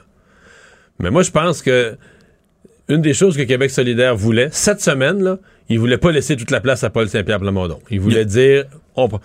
Puis, à la veille de la rentrée, de la vraie rentrée, ils vont être absolument prêts à prêter le serment. Exemple, si le gouvernement, si euh, la CAQ leur dit, bah oui, on est prêt à étudier un projet de loi sur la question, mais ils vont dire, nous, comme on tient à, à- à changer cette chose-là, mais si on veut participer à l'étude du projet de loi pour changer le serment, mais il faut être assis à l'Assemblée nationale. Et donc, le moindre mal. on va prêter le serment, exactement. Peut-être encore dans une chambre attenante, peut-être Probablement pas devant la caméra. On, on réservera pas le salon rouge pour prêter serment au roi. On va faire ça dans une petite salle, pas de caméra, mais on va le faire quand même. C'est vraiment mon impression. Donc, il y a un petit peu de théâtre dans l'exercice d'aujourd'hui. Ben oui, on a repris le ballon un peu hein, du côté de Québec solidaire pour courir avec. là, de- disons Ouais. Qu'on s'était fait, on s'était fait éclipser par le Parti québécois. Là, ils reprennent un peu la narrative pour être capable de faire parler d'eux. Et vendredi, c'est la sermentation des députés du Parti québécois. Encore une fois, là, ça il y a moins de suspense, c'est ça. À moins qu'eux soient vraiment des jusqu'au boutistes. Disent-nous, là, il y a aucun scénario où on va, on va prêter serment avant la rentrée. Là. Même, à- même si on avait des engagements qu'un projet de loi va être étudié, il n'y a aucun scénario que dans les dernières minutes avant de siéger, on aille euh, prêter serment. Mais dans le cas de, de Québec solidaire, je vais ajouter une, une chose. C'est que là, on- Gabriel Nadeau-Dubois insistait beaucoup. Là, j'ai écrit au chef des autres partis. Euh, Paul Saint-Pierre Plamondon aussi avait écrit. Donc, M. Legault et Mme Anglade, là, ils ont deux lettres. Je pense qu'ils sont pas mal au courant s'ils ont ouvert les, les journaux, Oui, oui, leur oui. télévision cette semaine. Mais que- là, ils ont reçu deux lettres. Et Gabriel Nadeau-Dubois disait, ben là, nous, on est prêts. Il va falloir qu'eux autres, là, François Legault, Mme Anglade, s'assoient avec nous pour dénouer l'impasse. Parce qu'il parlait, il y a une impasse parlementaire, il faut dénouer l'impasse. Euh, une impasse. Oui, il y a un désaccord, il y a des partis qui menacent, ils veulent pas prêter le serment.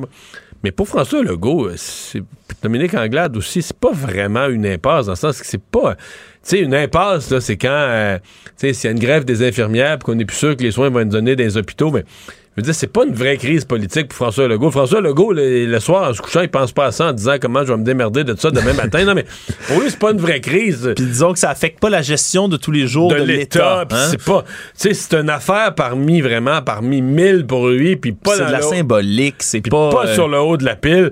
Donc, quand, euh, quand Paul Saint-Pierre Plamondon, Gabriel Nadeau-Dubois disent j'ai écrit aux autres partis, puis là, il va falloir que. Je veux dire, ceux qui ont reçu la lettre, là, ça n'a pas la même importance que pour ceux qui l'ont envoyé, puis je trouvais que c'était quand même assez frappant aujourd'hui. Ouais, puis une autre personne qui a décidé de s'en mêler un tout petit peu aujourd'hui, c'est Justin Trudeau, hein, premier Ben ministre du pays, qui lui a dit, là, décrétant en point de presse, que l'Assemblée nationale a le droit de décider comment elle veut organiser le processus d'assermentation. Il s'est Mais dit là, il pas l'a- expert en constitution, Ouais, mais là, il répétait plus trop après-midi. Il a dit ça ce matin. Ouais. Puis l'après-midi, il voulait pas trop répéter. On avait donné un petit peu l'impression qu'il s'était trop avancé. Ben peut-être qu'il a, il, il s'est peut-être mis les pieds dans les plats vers le futur parce qu'il a dit qu'à la Chambre des communes, il n'y avait aucune, aucune intention de changer les assermentations. Peut-être qu'il s'est rendu compte que ça pourrait peut-être Ouais. donner des idées. Mais en Ontario, là, la question s'est déjà posée. En fait, la question à date s'est posée surtout pour des députés des Premières Nations. Et par exemple, au conseil de ville, euh, dans des conseils de ville en Ontario, il y avait l'obligation, ça je savais pas ça, je pense à Toronto, maintenant, il fallait que tu prêtes serment à la monarchie, là, à la couronne Direct. britannique pour siéger au conseil de ville. Et euh, on n'a pas exclu un député qui a refusé de le faire. Euh, je sais qu'il y a eu euh, un député, je pense, c'est-tu un député des Premières Nations, je suis pas certain, mais à, à- à la Chambre, à l'Assemblée législative de l'Ontario, qui avait prêté serment à la reine, mais là, tous les députés en Ontario, à la mort de la reine, ont reprêté serment au roi. Ah ouais. Ouais, ils l'ont reprêté serment au roi, puis il y en a un qui l'a pas fait. Puis il n'a pas été sanctionné, il continue de siéger. Donc, il y a des petits précédents ailleurs au Canada, mais euh, est-ce que, est que ça sert de précédent vraiment au Québec? Euh, la question est posée. C'est pas dans les mêmes circonstances. Est-ce que ça empêche le roi en Angleterre de dormir, Mario, tu penses? Non, je pense que lui... euh, je sais pas s'il... Non, mais je serais curieux. Peut-être qu'il le sait. Il est au courant de Pe- tout? Peut-être qu'il l'a su. Probablement qu'il reçoit des briefings de partout dans le Commonwealth où il est question de monarchie.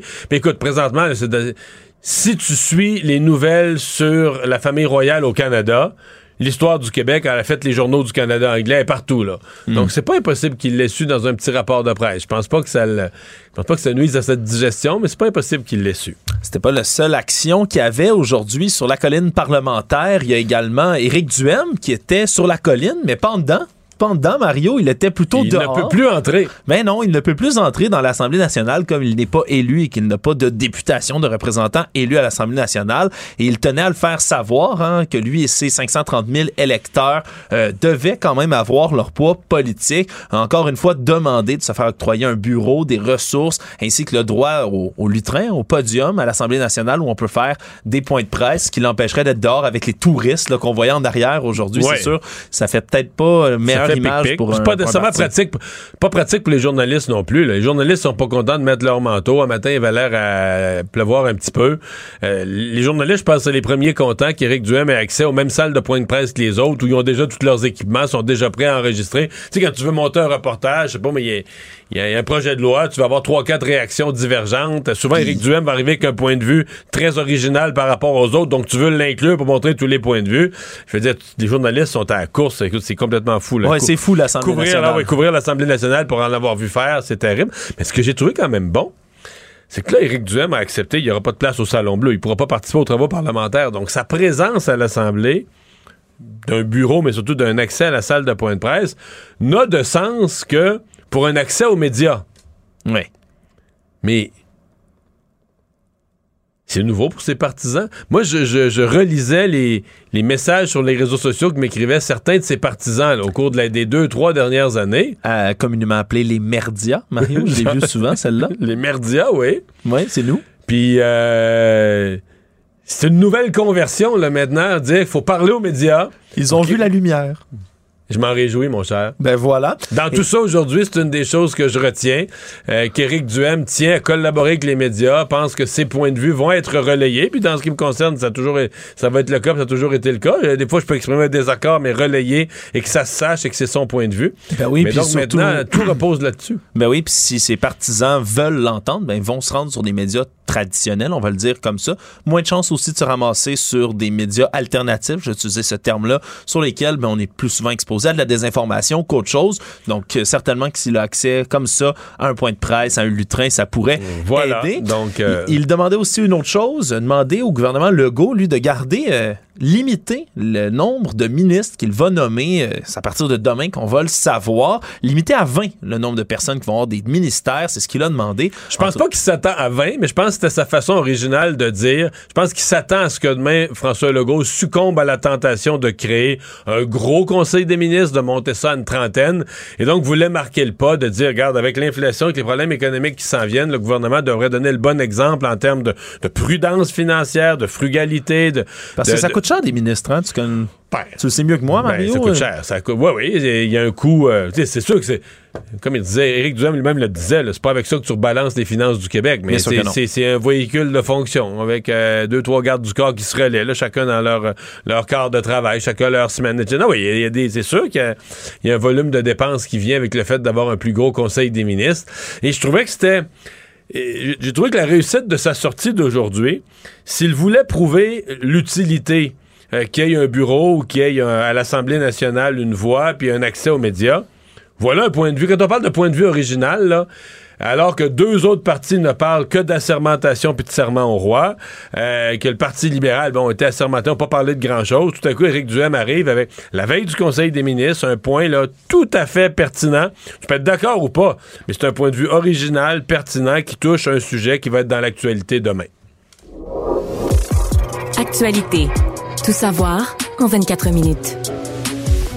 On en a appris plus sur ce double infanticide qui a eu lieu à Laval en début de semaine. La grande sœur des deux autres enfants qui ont été lâchement assassinés par leur père euh, on savait déjà qu'elle était intervenue, est allée voir le voisinage pour tenter d'avoir de l'aide, d'appeler la police.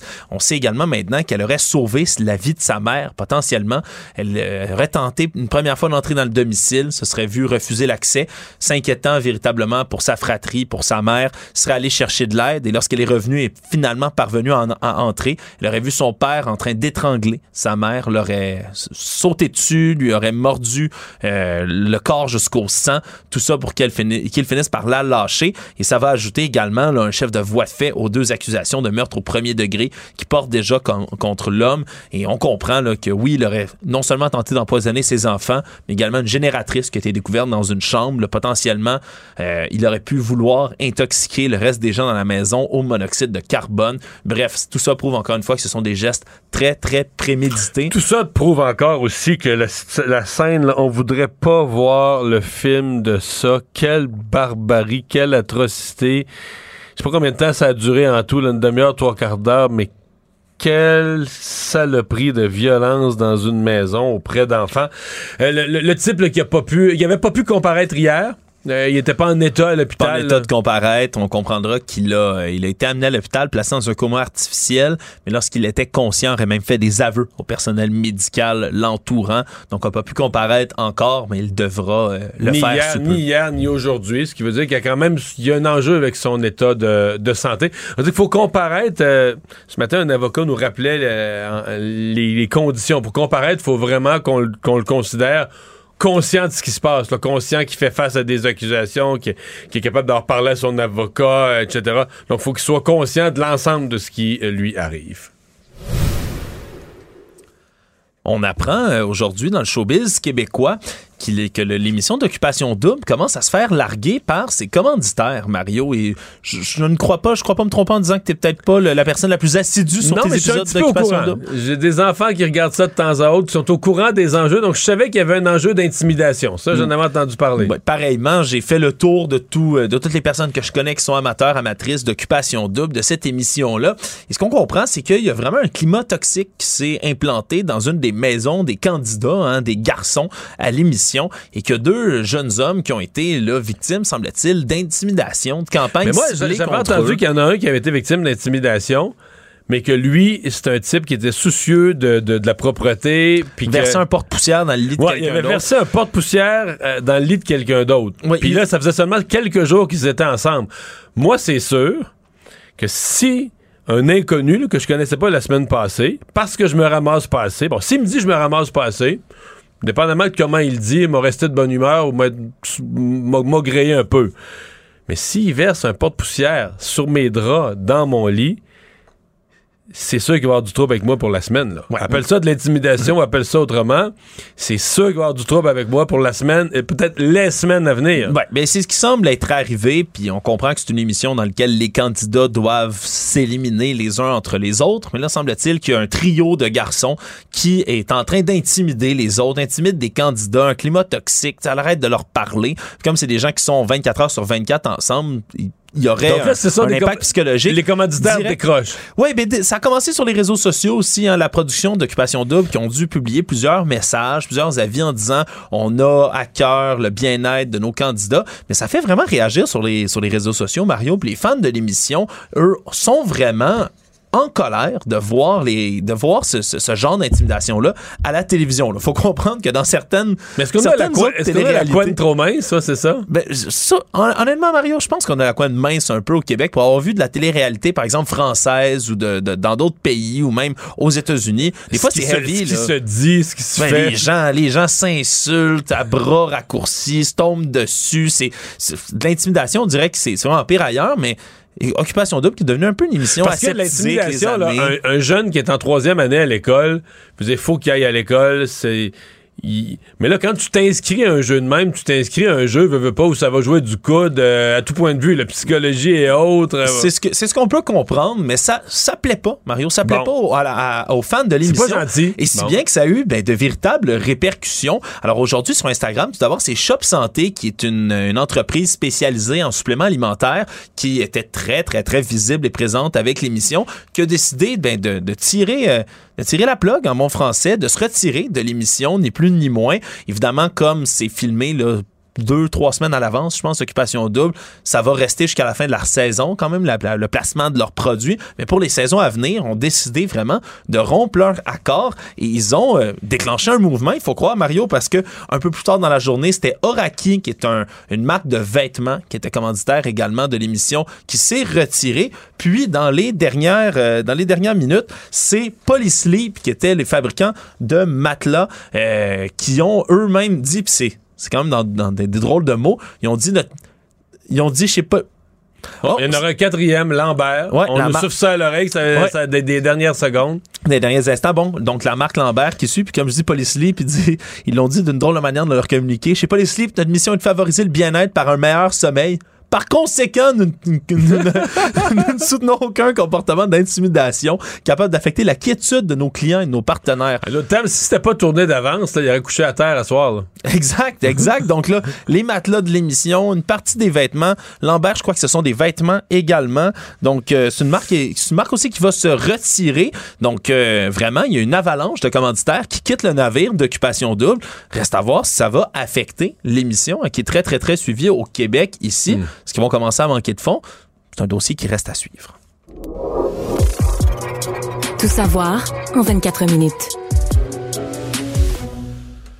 Le, convoi de la liberté et ses commissions d'enquête qui sont sur les, qui observent l'état d'urgence qui a été utilisé pendant ces manifestations-là, recevaient aujourd'hui Diane Deans, qui, elle, est l'ex-présidente de la commission de police d'Ottawa. Et elle a déclaré, confirmant certains propos plus tôt cette semaine, que le chef de la police d'Ottawa, ou plutôt l'ex-chef, Peter Slowly, lui était certain que la manifestation du convoi de la liberté ne durait qu'une seule fin de semaine et pas en fait, plus. il comprenait même pas pourquoi cette dame-là s'inquiétait. Là. Il, a, il a demandé de quoi, de quoi tu pourquoi tu t'énerves, de quoi tu as peur. Oui, il a même dit, il, il s'était dit très surpris si les manifestants qui arrivaient tard vendredi soir prolongent leur séjour même jusqu'à lundi à Ottawa. Maintenant, nous savons très bien qu'ils sont restés plus de trois semaines mais, mais sur je place. pense que ça commence à être établi que la police d'Ottawa avait fait une lecture atroce de la réalité. Est-ce que les services de renseignement avaient pas fait leur travail? Mais à un moment donné, tu dis, même- t'avais même pas besoin d'aller au service de renseignement, puis d'écoute électronique, puis de- du SCRS. Oh, tu peux aller juste, sur- juste à regarder Facebook, là? Absolument. Il fallait aller sur Facebook puis regarder le nombre de gens qui disaient qu'ils voulaient s'y rendre. On Et s'installer, rester s'installer. Ouais, j'amène, j'amène ma glacière, c'est bien beau, mais après ça, quand il y a des gens qui disent j'amène un sauna que je peux, que je peux traîner, c'est sûr que c'est une autre paire de manches. Donc, on comprend de plus en plus que ben, la police ont quand même manqué un certain moment là, de, de prévision, de prévoyance en, en vue de cette manifestation-là. Et donc, ben, le témoignage de Peter Slowly sera qu'encore plus attendu à Ottawa. Économie. On en parle souvent, mais on a des nouvelles de l'inflation. Aujourd'hui, un taux qui s'est établi à 6,9% d'une année à l'autre. Donc, pour le mois de septembre, c'est une légère baisse, encore une fois, par rapport à la hausse de 7 elle, qui est enregistrée en août. Donc, troisième ralentissement consécutif de la croissance des prix d'une année à l'autre. C'est les données de Statistique Canada qui paraissaient aujourd'hui. Encore une fois, Mario, c'est principalement attribuable à quoi? Le prix de l'essence qui a baissé parce que... Ouais, ben, parce que le reste, la nourriture, entre autres, c'est pas beau, là. hein? ben, c'est pas compliqué. Hein? Sans le prix de l'essence, sans les aliments, là, ça a augmenté de, de 5,4% Mais quand on regarde le panier d'épicerie, hein, c'est 11,4% au total. Là, si on fait une moyenne. augmente le, le plus. Ça augmente Mais- le plus. Produits laitiers, Mario, 9,7. Viande, 7,6. Boulangerie, 14,8% presque 15% d'augmentation. Il n'y a pas juste prix. ici, je voyais qu'en France, là, qui sont des mangeurs de, de- de pain, là, on connaît l'importance de la baguette, la, la- la France, le prix du pain a monté de 30% dans la dernière année. C'est fou, ça. Puis Ah ouais, quand on parle de euh, produits de base, est-ce Le- qu'il y a quelque chose de ben plus oui, oui, de il y a base rien que le de pain? plus de base que le pain. Mais sur l'inflation, pour revenir au Canada, le, le, taux d'inflation aujourd'hui est vraiment plus élevé que ce qu'espérait la Banque du Canada. Euh, et moi, ça me rend assez pessimiste pour mercredi prochain. Parce que mercredi prochain, le 26, la Banque du Canada va établir son nouveau taux directeur. On s'était préparé au fait que les gros coups, les gros sauts à la hausse du taux d'in- d'intérêt, c'était du passé. Que peut-être la Banque du Canada, il, en reste, il reste deux annonces cette année. là. Celle de mercredi prochain, puis une autre au début décembre. On se dit, ah, peut-être que une fois ça va être zéro, puis l'autre fois Un ça va être un quart 25, de point. ou ben deux, au maximum deux fois un quart de point qui ferait un demi-point en deux mois. Non, là, on se prépare à dire la prochaine hausse mercredi prochain pourrait être majeure, peut-être un demi-point, peut-être trois quarts de point. Ah, ça devient vraiment, vraiment stressant pour les, entre autres, les détenteurs de, de prêts hypothécaires, etc., de voir les taux d'intérêt augmenter à cette vitesse-là, à ce niveau-là, et de se demander euh, quand est-ce que ça va arrêter? Le monde. Kanye West se ferait encore poursuivre cette fois-ci pour diffamation. On se retrouve beaucoup dans l'actualité ces temps-ci pour toutes sortes de frasques et de controverses qui viennent le frapper. Et cette fois-ci, c'est un autre nom connu qui vient le hanter, la famille de George Floyd, ce, cet homme noir afro-américain qui a été tué par le policier Derek Chauvin. On se souviendra, ça a déclenché des manifestations monstres aux États-Unis. Derek Chauvin, d'ailleurs, le policier a été reconnu coupable en 2021 là, du meurtre de George Floyd, condamné à 22 ans de prison. Sauf le problème, c'est que Kanye West, qui se fait appeler Ye maintenant, simplement, a fait une apparition dans le podcast Drink Champs en fin de semaine et il a affirmé que George Floyd n'était pas mort par le policier, mais bien par une overdose de fentanyl, une théorie qui avait été évoquée en début de procès, mais qui a été finalement battue et comme comme on le sait maintenant, Derek Chauvin est reconnu coupable, donc la justice Puis a donné l'autopsie avait, raison. avait prouvé le contraire, c'était pas ça du tout. là. Exact, avait prouvé qu'il y avait du fentanyl dans le sang de, de, de George, de George Floyd, mais que ce n'était pas la cause de son décès, bien au contraire, c'était le genou maintenu sur son cou, la pression par le policier qui avait fini par le tuer. Et là, ben la, la famille de George Floyd, la mère et, et la fille, entre autres, ont annoncé là par ses avocats qu'ils vont porter plainte contre Kanye West pour 250 millions de dollars, dommages-intérêts, tout ça au nom de la fille de George Floyd, parce que ce qu'ils expliquent, c'est qu'elle tout comme la famille, ont obtenu une certaine forme de justice avec le procès. On avait enlevé cette hypothèse-là qu'il était mort d'une surdose de drogue et qu'il y ait quelqu'un d'aussi connu, important et influent que Kanye West qui se met à... Qui répète cette fausseté-là. Qui répète des faussetés-là comme ça, ben, ça a un effet tout aussi là, dommageable pour cette jeune fille-là. Elle serait à nouveau traumatisée par les commentaires de Kanye West, surtout qu'il l'accuse, ni plus ni moins que de promouvoir ses marques et de tenter d'augmenter sa valeur marchande en proférant de tels commentaires comme ça. Donc, ce sera un autre procès de diffamation aux États-Unis assez suivi. Pour finir, une autre personne qui était censée comparaître aujourd'hui, c'est Donald Trump, l'ex-président américain, qui devait témoigner euh, à New York dans une affaire de diffamation qui a été lancée en 2019 par une ancienne journaliste, Mme Jean Carroll, qui, elle, accuse l'ex-président de l'avoir violé dans les années 90. Jusqu'ici, là, la, la, loi ne lui permettait pas, lui permettra bientôt, il risque d'y avoir un changement, mais lui permettait pas de porter plainte pour viol, mais l'avait quand même accusé. Et lorsque M. Trump, lui, avait rétorqué qu'elle n'était pas du tout son genre de femme et qu'il ne la connaissait pas du tout, eh bien, elle avait voulu le poursuivre pour diffamation. Le problème, c'est qu'il y a une certaine immunité qui est autour des propos du président américain, mais euh, lundi, M. Trump a continué à faire toutes sortes de publications sur Truth Social, son réseau social qu'il a créé et tournant en dérision encore une fois les accusations de viol de Mme Carroll, ce qui fait en sorte que maintenant, ben, on peut dire que ben, la plaignante pourrait encore une fois porter plainte pour diffamation, puisque M. Trump n'est plus président, donc il n'aurait plus son immunité. Ça aussi, ce sera une saga à suivre. Résumé l'actualité en 24 minutes, c'est mission accomplie. Tout savoir en 24 minutes. Un nouvel épisode chaque jour en semaine. Partagez et réécoutez sur toutes les plateformes audio. Disponible aussi en audiovisuel sur l'application Cube et le site cube.ca. Une production Cube Radio. Acheter une voiture usagée, ça peut être stressant, mais prenez une grande respiration. Et imaginez-vous avec un rapport d'historique de véhicule Carfax Canada qui peut vous signaler les accidents antérieurs, les rappels et plus encore. Carfax Canada. Achetez l'esprit tranquille. La Banque Q est reconnue pour faire valoir vos avoirs sans vous les prendre. Mais quand vous pensez à votre premier compte bancaire, tu sais, dans le temps à l'école, vous faisiez vos dépôts avec vos scènes dans la petite enveloppe. Hmm, C'était bien beau. Mais avec le temps, ce vieux compte-là vous a coûté des milliers de dollars en frais, puis vous ne faites pas une scène d'intérêt. Avec la banque Q, vous obtenez des intérêts élevés et aucun frais sur vos services bancaires courants. Autrement dit, ça fait pas mal plus de scènes dans votre enveloppe, ça. Banque Q, faites valoir vos avoirs. Visitez banqueq.ca pour en savoir plus. IGA est fier de présenter l'émission À vos affaires. Pour économiser sur votre panier d'épicerie, surveillez les offres et promotions de la circulaire disponible à IGA.net chaque semaine. IGA, vive la bouffe et les bonnes affaires. Mario Dumont. Probablement capable de vous battre à n'importe quel jeu de société tout en débattant des enjeux de société.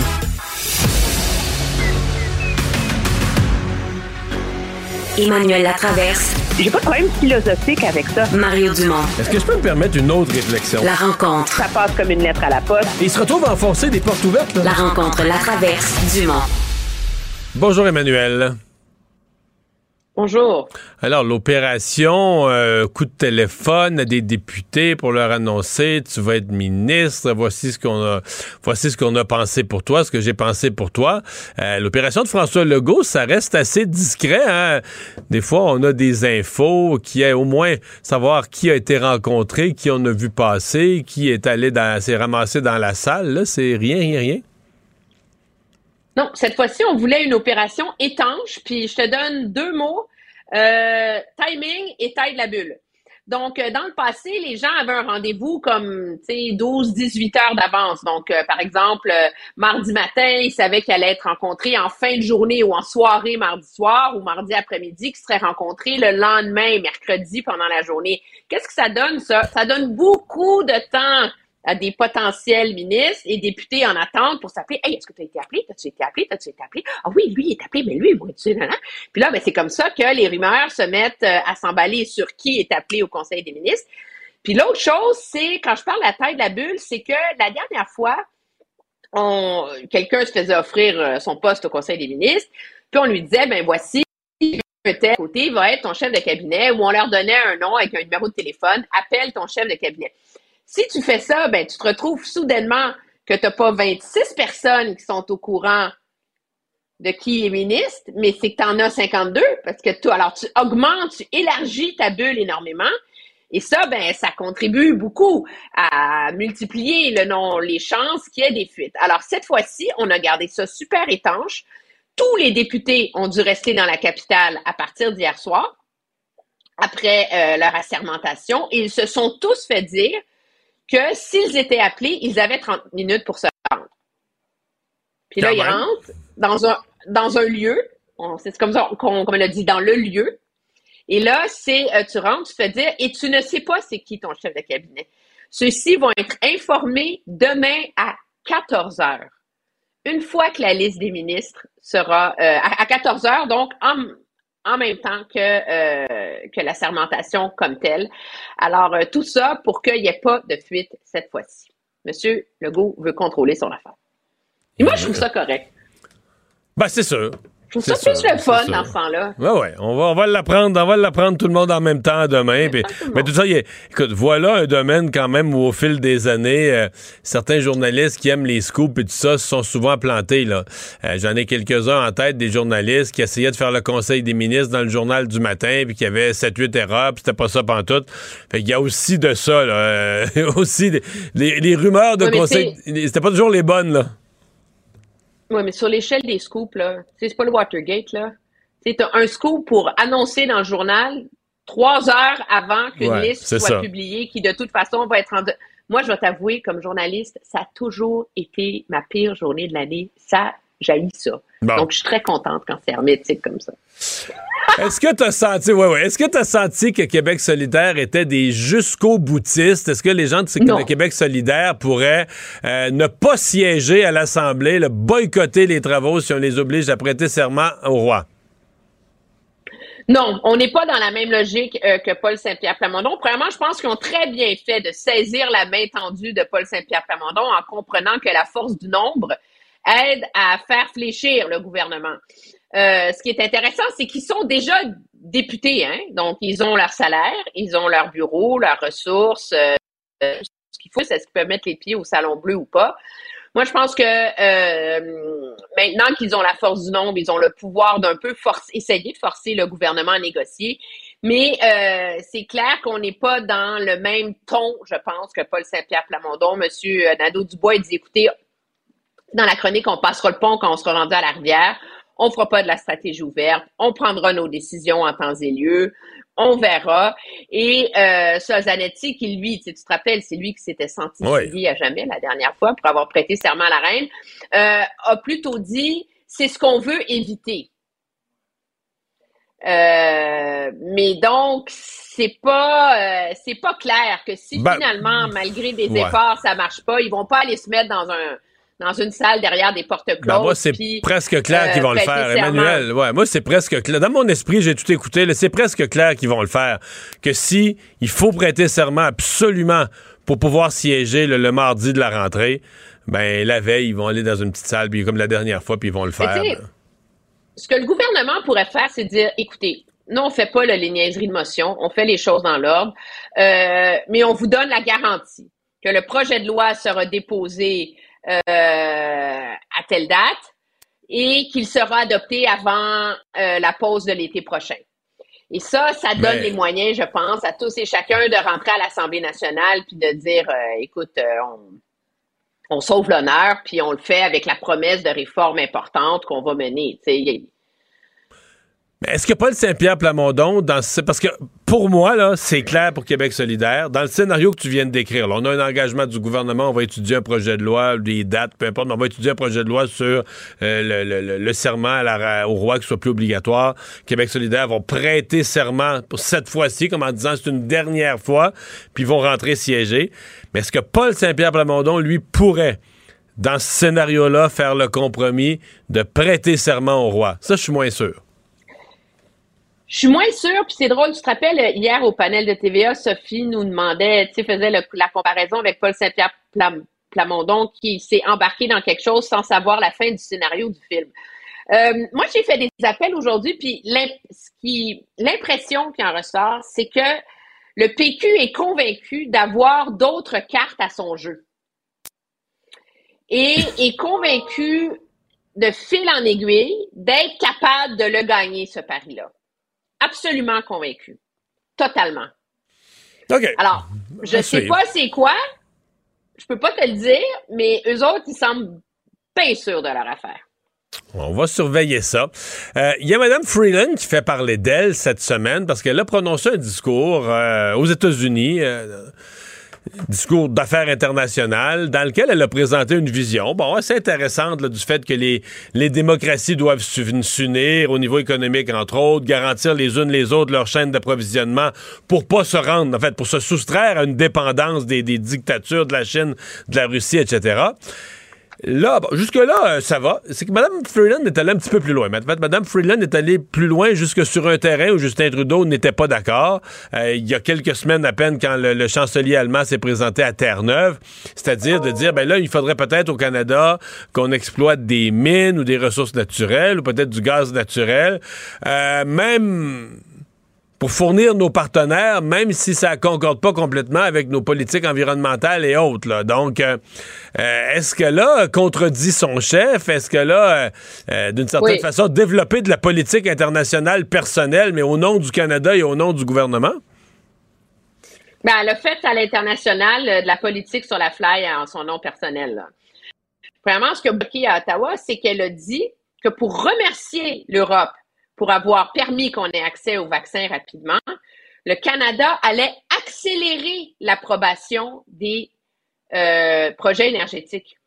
Il n'y a aucun moyen dans la loi actuelle, il n'y a aucun mécanisme pour accélérer l'approbation de projets énergétiques, de un, et de deux, c'est contraire aux politiques du gouvernement. Non, il n'y a pas de volonté politique de ça, là, techniquement. Ben, il n'y en a pas. Puis je peux te dire que ce qui est remarquable, c'est qu'elle a, elle a elle a intégré cette doctrine Freeland, si tu veux, à tous les discours économiques qu'elle a fait cette semaine. Elle en a fait un à Gatineau lundi, était à Windsor aujourd'hui.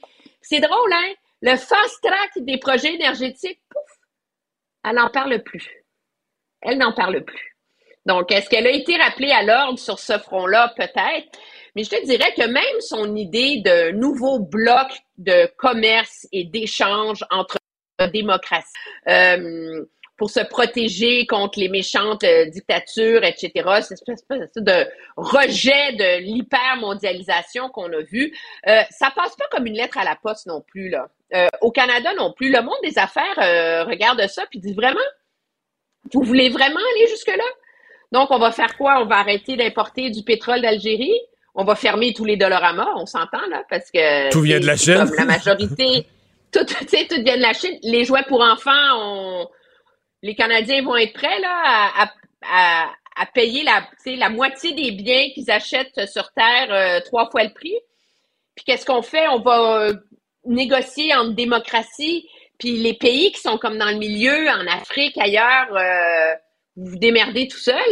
c'est pas si, tu sais, c'est comme c'est un beau concept, mais quand tu le détricotes là, ça devient assez, assez bancal, je dirais. Mais, on a plus, on, a plus de temps, mais je te comprends bien là-dessus. Je plus, je ramène plus ça au niveau politique et je te pose une question en 30 secondes. Où s'en va Mme Freeland? Est-ce que parce que c'est une femme intelligente. Là. Quand elle développe de la politique internationale qui n'est pas approuvée par son gouvernement, je pense pas qu'elle fait ça parce qu'elle se rend pas compte, elle est inconsciente des, des, des enjeux, puis elle se rend pas compte qu'elle met le pied, qu'elle a les pieds d'un fleur. Mais Mme Freeland fait du Freeland. Elle n'est pas une joueuse d'équipe. Elle est convaincue d'être la plus intelligente du Conseil des ministres. Et donc, elle, elle, elle s'étire ben le euh, Wow, wow, wow. Quand même pas plus euh, intelligente que Justin Trudeau, là. Wow. Mais non. Mais donc, elle sait étirer le coup. Euh, et est-ce qu'elle fait ça, moi, je pense, pour essayer de bousculer le Conseil des ministres, tu sais, leur brasser la cage un peu. c'est ma théorie. Elle a perdu sur l'énergie. Sur l'énergie, est-ce qu'elle va gagner son pari sur le reste? La question demeure entière.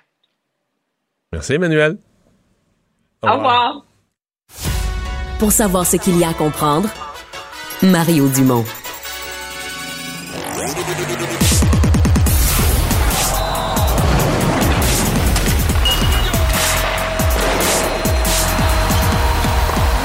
Jean-François Barry, un chroniqueur pas comme les autres.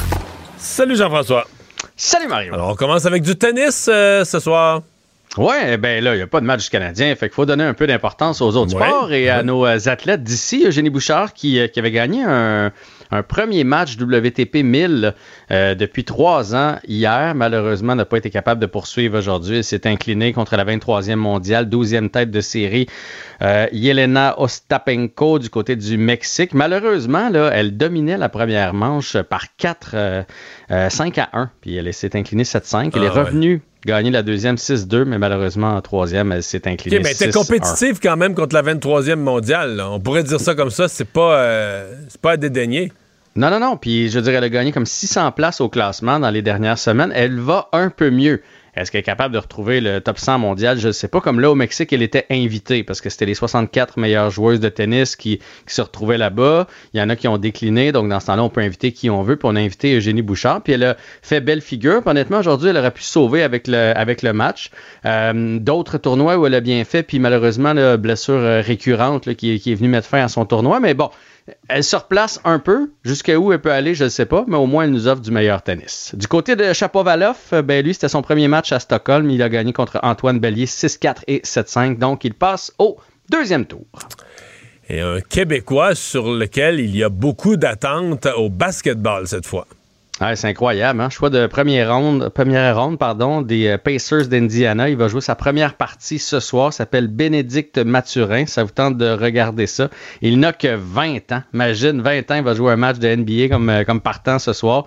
Il affronte les Wizards de Washington. Euh, c'est une belle histoire. Le, basketball, mine de rien, on est rendu avec trois gars dans la NBA. Euh, Chris Boucher et maintenant euh, Bénédicte Mathurin. Donc, ça vous tente de regarder ça. C'est ce soir, les Wizards contre les Pacers et un Québécois donc qui fait son, son début. On va, ouais, on va surveiller ça, mais les attentes ont l'air élevées. Là, vraiment, on a l'air à le voir comme un talent exceptionnel. Ouais, les deux autres, euh, Chris Boucher puis Logansdor, euh, sont pas arrivés par la grande porte. Ils se sont taillés une place, ils étaient vus comme des espoirs. Lugansdorf même n'a pas été repêché, puis a fini par, euh, puis il est en train de s'établir dans la NBA. Lui, là, euh, depuis des années qu'on le voit aller, euh, il a très bien fait, là, j'oublie le nom, au, euh, la, grosse compétition de, de basketball universitaire. là. il a été vraiment dans les joueurs dominants, ça l'a mis sur la sellette, et donc il, Il a été il repêché, là, donc il arrive avec des. non seulement repêché, mais repêché en première premier ronde. tour, ça. Et donc, oui, effectivement, c'est il est supposé éventuellement s'établir comme un joueur tout étoile de la NBA. On va suivre ça. Euh, tu veux, on vient dans le hockey. euh, avant de parler du Canadien, il y a plusieurs blessures présentement à des joueurs clés dans la ligue. Ouais, des grosses blessures. Gabriel Landeskog, le capitaine de, de l'Avalanche du Colorado, qui a soulevé la Coupe Stanley, s'est fait, s'était fait opérer l'année dernière au genou. Euh, on avait essayé de réparer ça là, rapidement pour qu'il puisse revenir en série, mais là, il a dû passer sous le bistouri à nouveau. Donc, 12 semaines de convalescence pour euh, Landeskog. C'est quand même euh, 12 semaines. Là, ça nous amène euh, passer Noël. Là, c'est une longue, euh, longue absence quand même. Aaron Ekblad avec les Panthers de la Floride, c'est le meilleur défenseur là-bas, ou en tout cas un de les meilleurs défenseurs. Lui, il vient d'être placé sur la liste des blessés à long terme. Euh, donc, ça pourrait bouger. là. Je sais que les Pingouins, entre autres, ont trop de défenseurs. Peut-être qu'il y a une transaction qui va se préparer de ce côté-là. Blessé à long terme, là, ça veut dire comme Carey Price, comme Shea Weber, comme Paul Byron. là. Ça veut dire qu'on ne va pas revenir d'ici les prochaines semaines. là. Il peut- et on- on- du côté des Panthers, on a dit qu'on garde espoir de le revoir cette saison, mais ça pourrait être quand même assez long. Et du côté des Leafs, c'est Jake Mazen, le gros barbu là, qui a fait une passe parfaite à Nick Suzuki dans Ouais. le premier match. Là. Ouais, on leur place. Ben, non seulement il était blessé à l'orgueil, mais là, il est blessé pour vrai. Et donc, il est sur la liste aussi. Puis déjà qu'on sait que ça va pas super bien du côté de Toronto. Alors, euh, c'est une lourde perte. C'est un bon défenseur pour eux autres. Très défensif, mais euh, très efficace. Mais le Canadien, il joue demain contre euh, Arizona. Peut-tu dire que c'est deux équipes un peu semblables qui étaient dans la cave l'année passée, ben des jeunes de la reconstruction, un peu meilleurs, en tout cas cette année, peut-être des flashs un peu meilleurs. Ça me semble que ça, ça, ça se ressemble un peu. Là. Écoute, euh, 31-32 l'année passée. Là. Ah oui, ok. c'est- les deux pires équipes de la Ligue nationale de hockey. Devraient être euh, dans les pires cette année aussi. Euh, mais on sait qu'ils sont bien coachés. hein. André Tourigny fait un bon job avec les Coyotes. Ils sont difficiles à battre. Ils viennent justement de battre les Maple Leafs de Toronto. Donc, ça sera pas, ça sera pas Ça un pique-nique. chiale à Toronto, là. Hein? Ça chiale à Toronto? Pas à peu près, là. Euh, L'entraîneur Sheldon Keefe a passé ses, ses joueurs. Moi, je pense que c'est une cartouche que tu gardes ça, mettons, en milieu de saison, à un moment donné, là, tu sors ça comme devant les médias pour dire que les joueurs se pognent le derrière. Là, lui, il a sorti ça au quatrième match de l'année. Et ça sent la panique. Dans le dernier match contre les Coyotes, Austin Matthews et euh, Mitch Marner ont joué 26 et 28 minutes. Fait que c'est pas parce qu'ils les ont pas utilisés. Là. Puis après la rencontre, il a dit nos joueurs, nous, la différence entre nous et les Coyotes, nous, on a des joueurs élites, mais qui ne jouent pas comme des joueurs élites. Fait que, euh, il, les a passés au bat. Sont 2 et 2. Puis moi, j'ai hâte. Là, Matt Murray est blessé à long terme, leur gardien numéro 1. Fait que j'ai hâte de voir ce qui va arriver. Est-ce qu'on pourrait avoir un congédiement? Est-ce que Brendan Shanahan va être euh, patient avec Carl Dubus, le DG? On sait que Dubus et Sheldon Keefe, l'entraîneur, sont main dans la main. Là. Eux autres, je pense qu'ils. Ils viennent en Dubus, Je pense pas que Dubus va congédier Sheldon Keefe. Fait que. Mais est-ce qu'il pourrait avoir un. Mettons qu'il en perde encore deux, là, où euh, on joue pour 500 après 10 matchs. Est-ce qu'on va pogner les nerfs du Mais côté là, de Toronto? 2 et 2 après 4 matchs, là, c'est un peu de bonheur paniqué, non? C'est parce qu'ils ont perdu, Ouais. qu'ils ont perdu contre. Justement, ils ont perdu contre Arizona puis Montréal. Qu'ils ont perdu contre l'équipe qui ont fini 31e et 32e l'année passée. C'est tannant quand tu aspires à la Coupe Stanley. Exact, de un.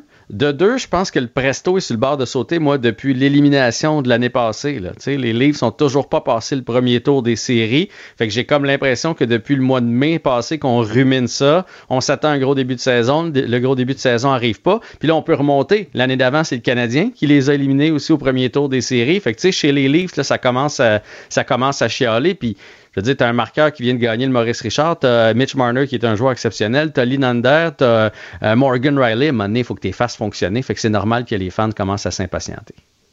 Ouais. Puis Mais le Canadien, euh, Canadien, demain, on est capable d'être 3 et 2 et d'offrir un bon spectacle au Centre Bell, encore une fois. là. Il n'y a aucun changement dans la formation, soit dit en passant. Martin Saint-Louis a gardé ça. Euh, pareil, c'est normal, on a gagné. Sauf Jake Allen qui a son petit bébé et qui, euh, le bébé est sorti, la femme maman a couché, puis le, le gardien revient euh, au Exact. jeu. Hey, merci, à demain. À demain. Acheter une voiture usagée sans connaître son historique, ça peut être stressant. Mais prenez une pause. Et procurez-vous un rapport d'historique de véhicule Carfax Canada pour vous éviter du stress inutile. Carfax Canada. Achetez l'esprit tranquille. La Banque Q est reconnue pour faire valoir vos avoirs sans vous les prendre. Mais quand vous pensez à votre premier compte bancaire, tu sais, dans le temps à l'école, vous faisiez vos dépôts avec vos scènes dans la petite enveloppe. Hmm, C'était bien beau. Mais avec le temps, à ce compte-là vous a coûté des milliers de dollars en frais, puis vous ne faites pas une scène d'intérêt. Avec la Banque Q, vous obtenez des intérêts élevés et aucun frais sur vos services bancaires courants. Autrement dit, ça fait pas mal plus de scènes dans votre enveloppe, ça. Banque Q. Faites valoir vos avoirs. Visitez banqueq.ca pour en savoir plus. IGA est fier de présenter l'émission À vos affaires. Pour économiser sur votre panier d'épicerie, surveillez les offres et promotions de la circulaire disponible à IGA.net chaque semaine. IGA, vive la bouffe et les bonnes affaires. Mario Dumont. Sous ses airs sérieux, se cache un gars qui ne se prend pas au sérieux. Cube Radio. Cube Radio. En direct à LCN. 17h27, c'est le duo politique du mercredi, Mario Dumont et Philippe Vincent Foisy. Alors, parlons d'abord de cette euh, moitié de serment à la couronne des solidaires aujourd'hui. Il faut, faut penser quoi de cette main tendue de Gabriel Nadeau-Dubois, Mario? Ben, deux choses. D'abord, euh, moi, je ne sens pas du tout euh, les gens de Québec solidaire comme des jusqu'au boutistes là, qui sont prêts à ne pas siéger. Je pense que là, cette semaine, là, la chose importante, c'était de pas laisser toute la vedette à Paul Saint-Pierre Plamondon. Donc, on a fait la même chose que lui. On a dit, garde, là, pour cette semaine, on est, on tient tête, on prête pas serment, etc. Moi, j'entends des propos et de la prudence de Québec solidaire que si à 24 heures de la vraie rentrée parlementaire, euh, il n'y a pas d'accord ou il n'y a rien qui leur permet d'être garanti, d'avoir une garantie de siéger, ils vont aller dans une petite salle comme la dernière fois, euh, Ouais. discrètement, Ouais, ouais, discrètement, vont prêter serment et donc euh, seront là pour, euh, pour les travaux parlementaires. C'est ma compréhension, je peux me tromper, mais c'est Ouais. ma compréhension qu'ils sont pas prêts là-dessus à aller, euh, à, à aller jusqu'au bout et à s'exclure des travaux. L'autre affaire, c'est que, euh, bon, euh, Québec solidaire, je pense, eux disent on a écrit à M. Legault, à Mme Anglade, comme Paul Saint-Pierre Plamondon, puis là, c'est, on est dans une impasse, puis c'est l'affaire la plus importante. Mais tu sais, François Legault, il reçoit la lettre. Je dis pas qu'il s'occupe pas de ça, mais je veux dire, les urgences débordent, l'inflation, tous les Mhm. problèmes. Je veux dire, pour François Legault, c'est le problème numéro 243. là. Pour vrai, là, il s'empêche pas de dormir avec ces lettres-là. là. Ouais. Il y avait un constitutionnaliste, en tout cas, qui avait des idées intéressantes euh, ce matin euh, avec toi, Mario, pour. Euh, enfin, d'ici là, là, mais bon, on verra. Il y a sortes de scénarios. Philippe Vincent, Justin Trudeau lui a presque donné un, un coup de pouce à tout ce beau monde ce matin. Oui, euh, avant, avant, de, revenir un peu, remettre... Euh, ouais, c'est ça, essayer de remettre la pâte à dans le tube. Euh, disons que la personne qui est peut-être la plus mêlée sur la position de Justin Trudeau, c'est lui-même. Donc, il a commencé la journée en disant c'est à l'Assemblée nationale de décider. Donc là, mhm. les Québécois ont dit ah, enfin, les libéraux fédéraux qui donnent carte blanche à l'Assemblée nationale. Mais il a terminé en disant je suis pas spécialiste de la Constitution. Mhm. Donc après ça, il a dû parler à son ministre de la Justice, David Lametti, qui a dit ouais, c'est peut-être un petit peu plus compliqué que ça. Et finalement, Justin Trudeau est revenu pour dire je vais pas spéculer là-dessus, mais les Québécois, de toute façon, veulent pas rouvrir la Constitution. Euh, je suis retourné voir dans la loi constitutionnelle tantôt et euh, il y a encore le Conseil législatif qui est inscrit euh, à la, la, loi constitutionnelle de 1867 et il a été aboli, Sophie, et on n'a pas rouvert la Constitution à ce moment-là. Alors, il y a des possibilités. Les constitutionnalistes, les experts ne s'entendent pas tous là-dessus. alors, le débat n'est pas terminé patinage constitutionnel. Euh, on a eu des, euh, nouvelles d'Éric Duhem qui euh, déplore d'avoir perdu ses accès au Parlement. Mario, il met de, de l'avant les centaines de milliers de votes que son parti a reçus. ta réaction là-dessus? J'aime pas tellement la, menace de manifestation, mais pour le reste, il a raison. Uh-huh. Il a raison de vouloir. D'abord, ce qu'il demande, c'est pas déraisonnable d'avoir un bureau à l'Assemblée nationale et l'accès au lieu où on les points de presse, fond, se font les points de presse habituels. Soit dit en passant, poser la question aux journalistes, là, entre sortir dehors quand il risque de pleuvoir, l'hiver, mettre leur manteau. Les journalistes qui couvrent, parlez-en à Alain Laforêt, Claudie Côté, nos journalistes qui couvrent la colline parlementaire, il y a plein d'affaires. Plusieurs partis d'opposition, des conférences de presse, la période des questions, un nouveau projet de loi qui est déposé. Ils courent à gauche à droite. Donc, ils, vont vouloir inclure le point de vue. Là. Démocratiquement, il faut inclure le point de vue d'Éric mm. Duhem. Alors, pourquoi ne pas l'avoir à la même salle de point de presse où tous les points de presse se font? Donc, ces demandes sont, sont raisonnables là-dessus. Ce qui m'a intéressé quand même, Sophie, dans tout ça, c'est que ces partisans, euh, tu sais, sur les réseaux sociaux, qui nous écrivaient à nous, les journalistes, nous menaçaient, nous traitaient de tous les noms. Là, maintenant, à l'Assemblée nationale, c'est pas au Salon Bleu qui va avoir son point de vue. Ce n'est qu'en point de presse, au lutrin, où les journalistes vont l'écouter, le couvrir, rapporter son point de vue. Alors, c'est un changement d'orientation de ces militants maintenant qui sont intéressés par le travail des médias. Ça me plaît. Oui, les médias qui sont utiles maintenant, Philippe Vincent, hein? Ben, qu'ils le sont toujours. C'est juste que certains vont y voir peut-être une utilité euh, un petit peu plus grande. Mais dans tout ça, Éric Duhem peut faire des points de presse à la tribune de la presse. Il doit payer, par contre. Ce n'est pas gratuit comme les autres députés, mais mm-hmm. il pourrait décider d'organiser un bureau satellite. Il pourrait, pendant la prochaine année, montrer qu'il est capable de participer aussi au débat démocratique de façon un peu plus positive. Il peut faire ces points de presse-là sans que les journalistes aient à mettre leur imperméable juste à côté de leur bureau. Il a des budgets il va recevoir quand même pas mal d'argent avec le nombre de votes qu'il a obtenu. Donc cet argent-là mm-hmm. pourrait l'aider, oui, politiquement, mais pourrait l'aider aussi à fonctionner comme un possible éventuel député, mm-hmm. puis envoyer le message contrairement de dire les gens sont frustrés, ils vont manifester, de dire ben, regardez, on va faire avec ce qu'on a, puis on va leur prouver à quel point on est essentiel pour la prochaine législation ou pour courtiser un élu caquiste déçu. Bon, on verra aura de l'ouverture euh, à leur sujet. Parlons maintenant de sans doute la préoccupation euh, majeure, principale de bien des Québécois, l'inflation. On, on voit, Mario, que ça s'améliore, mais c'est lent. Pas beaucoup, là. Pas beaucoup. Ça s'améliore beaucoup trop lentement.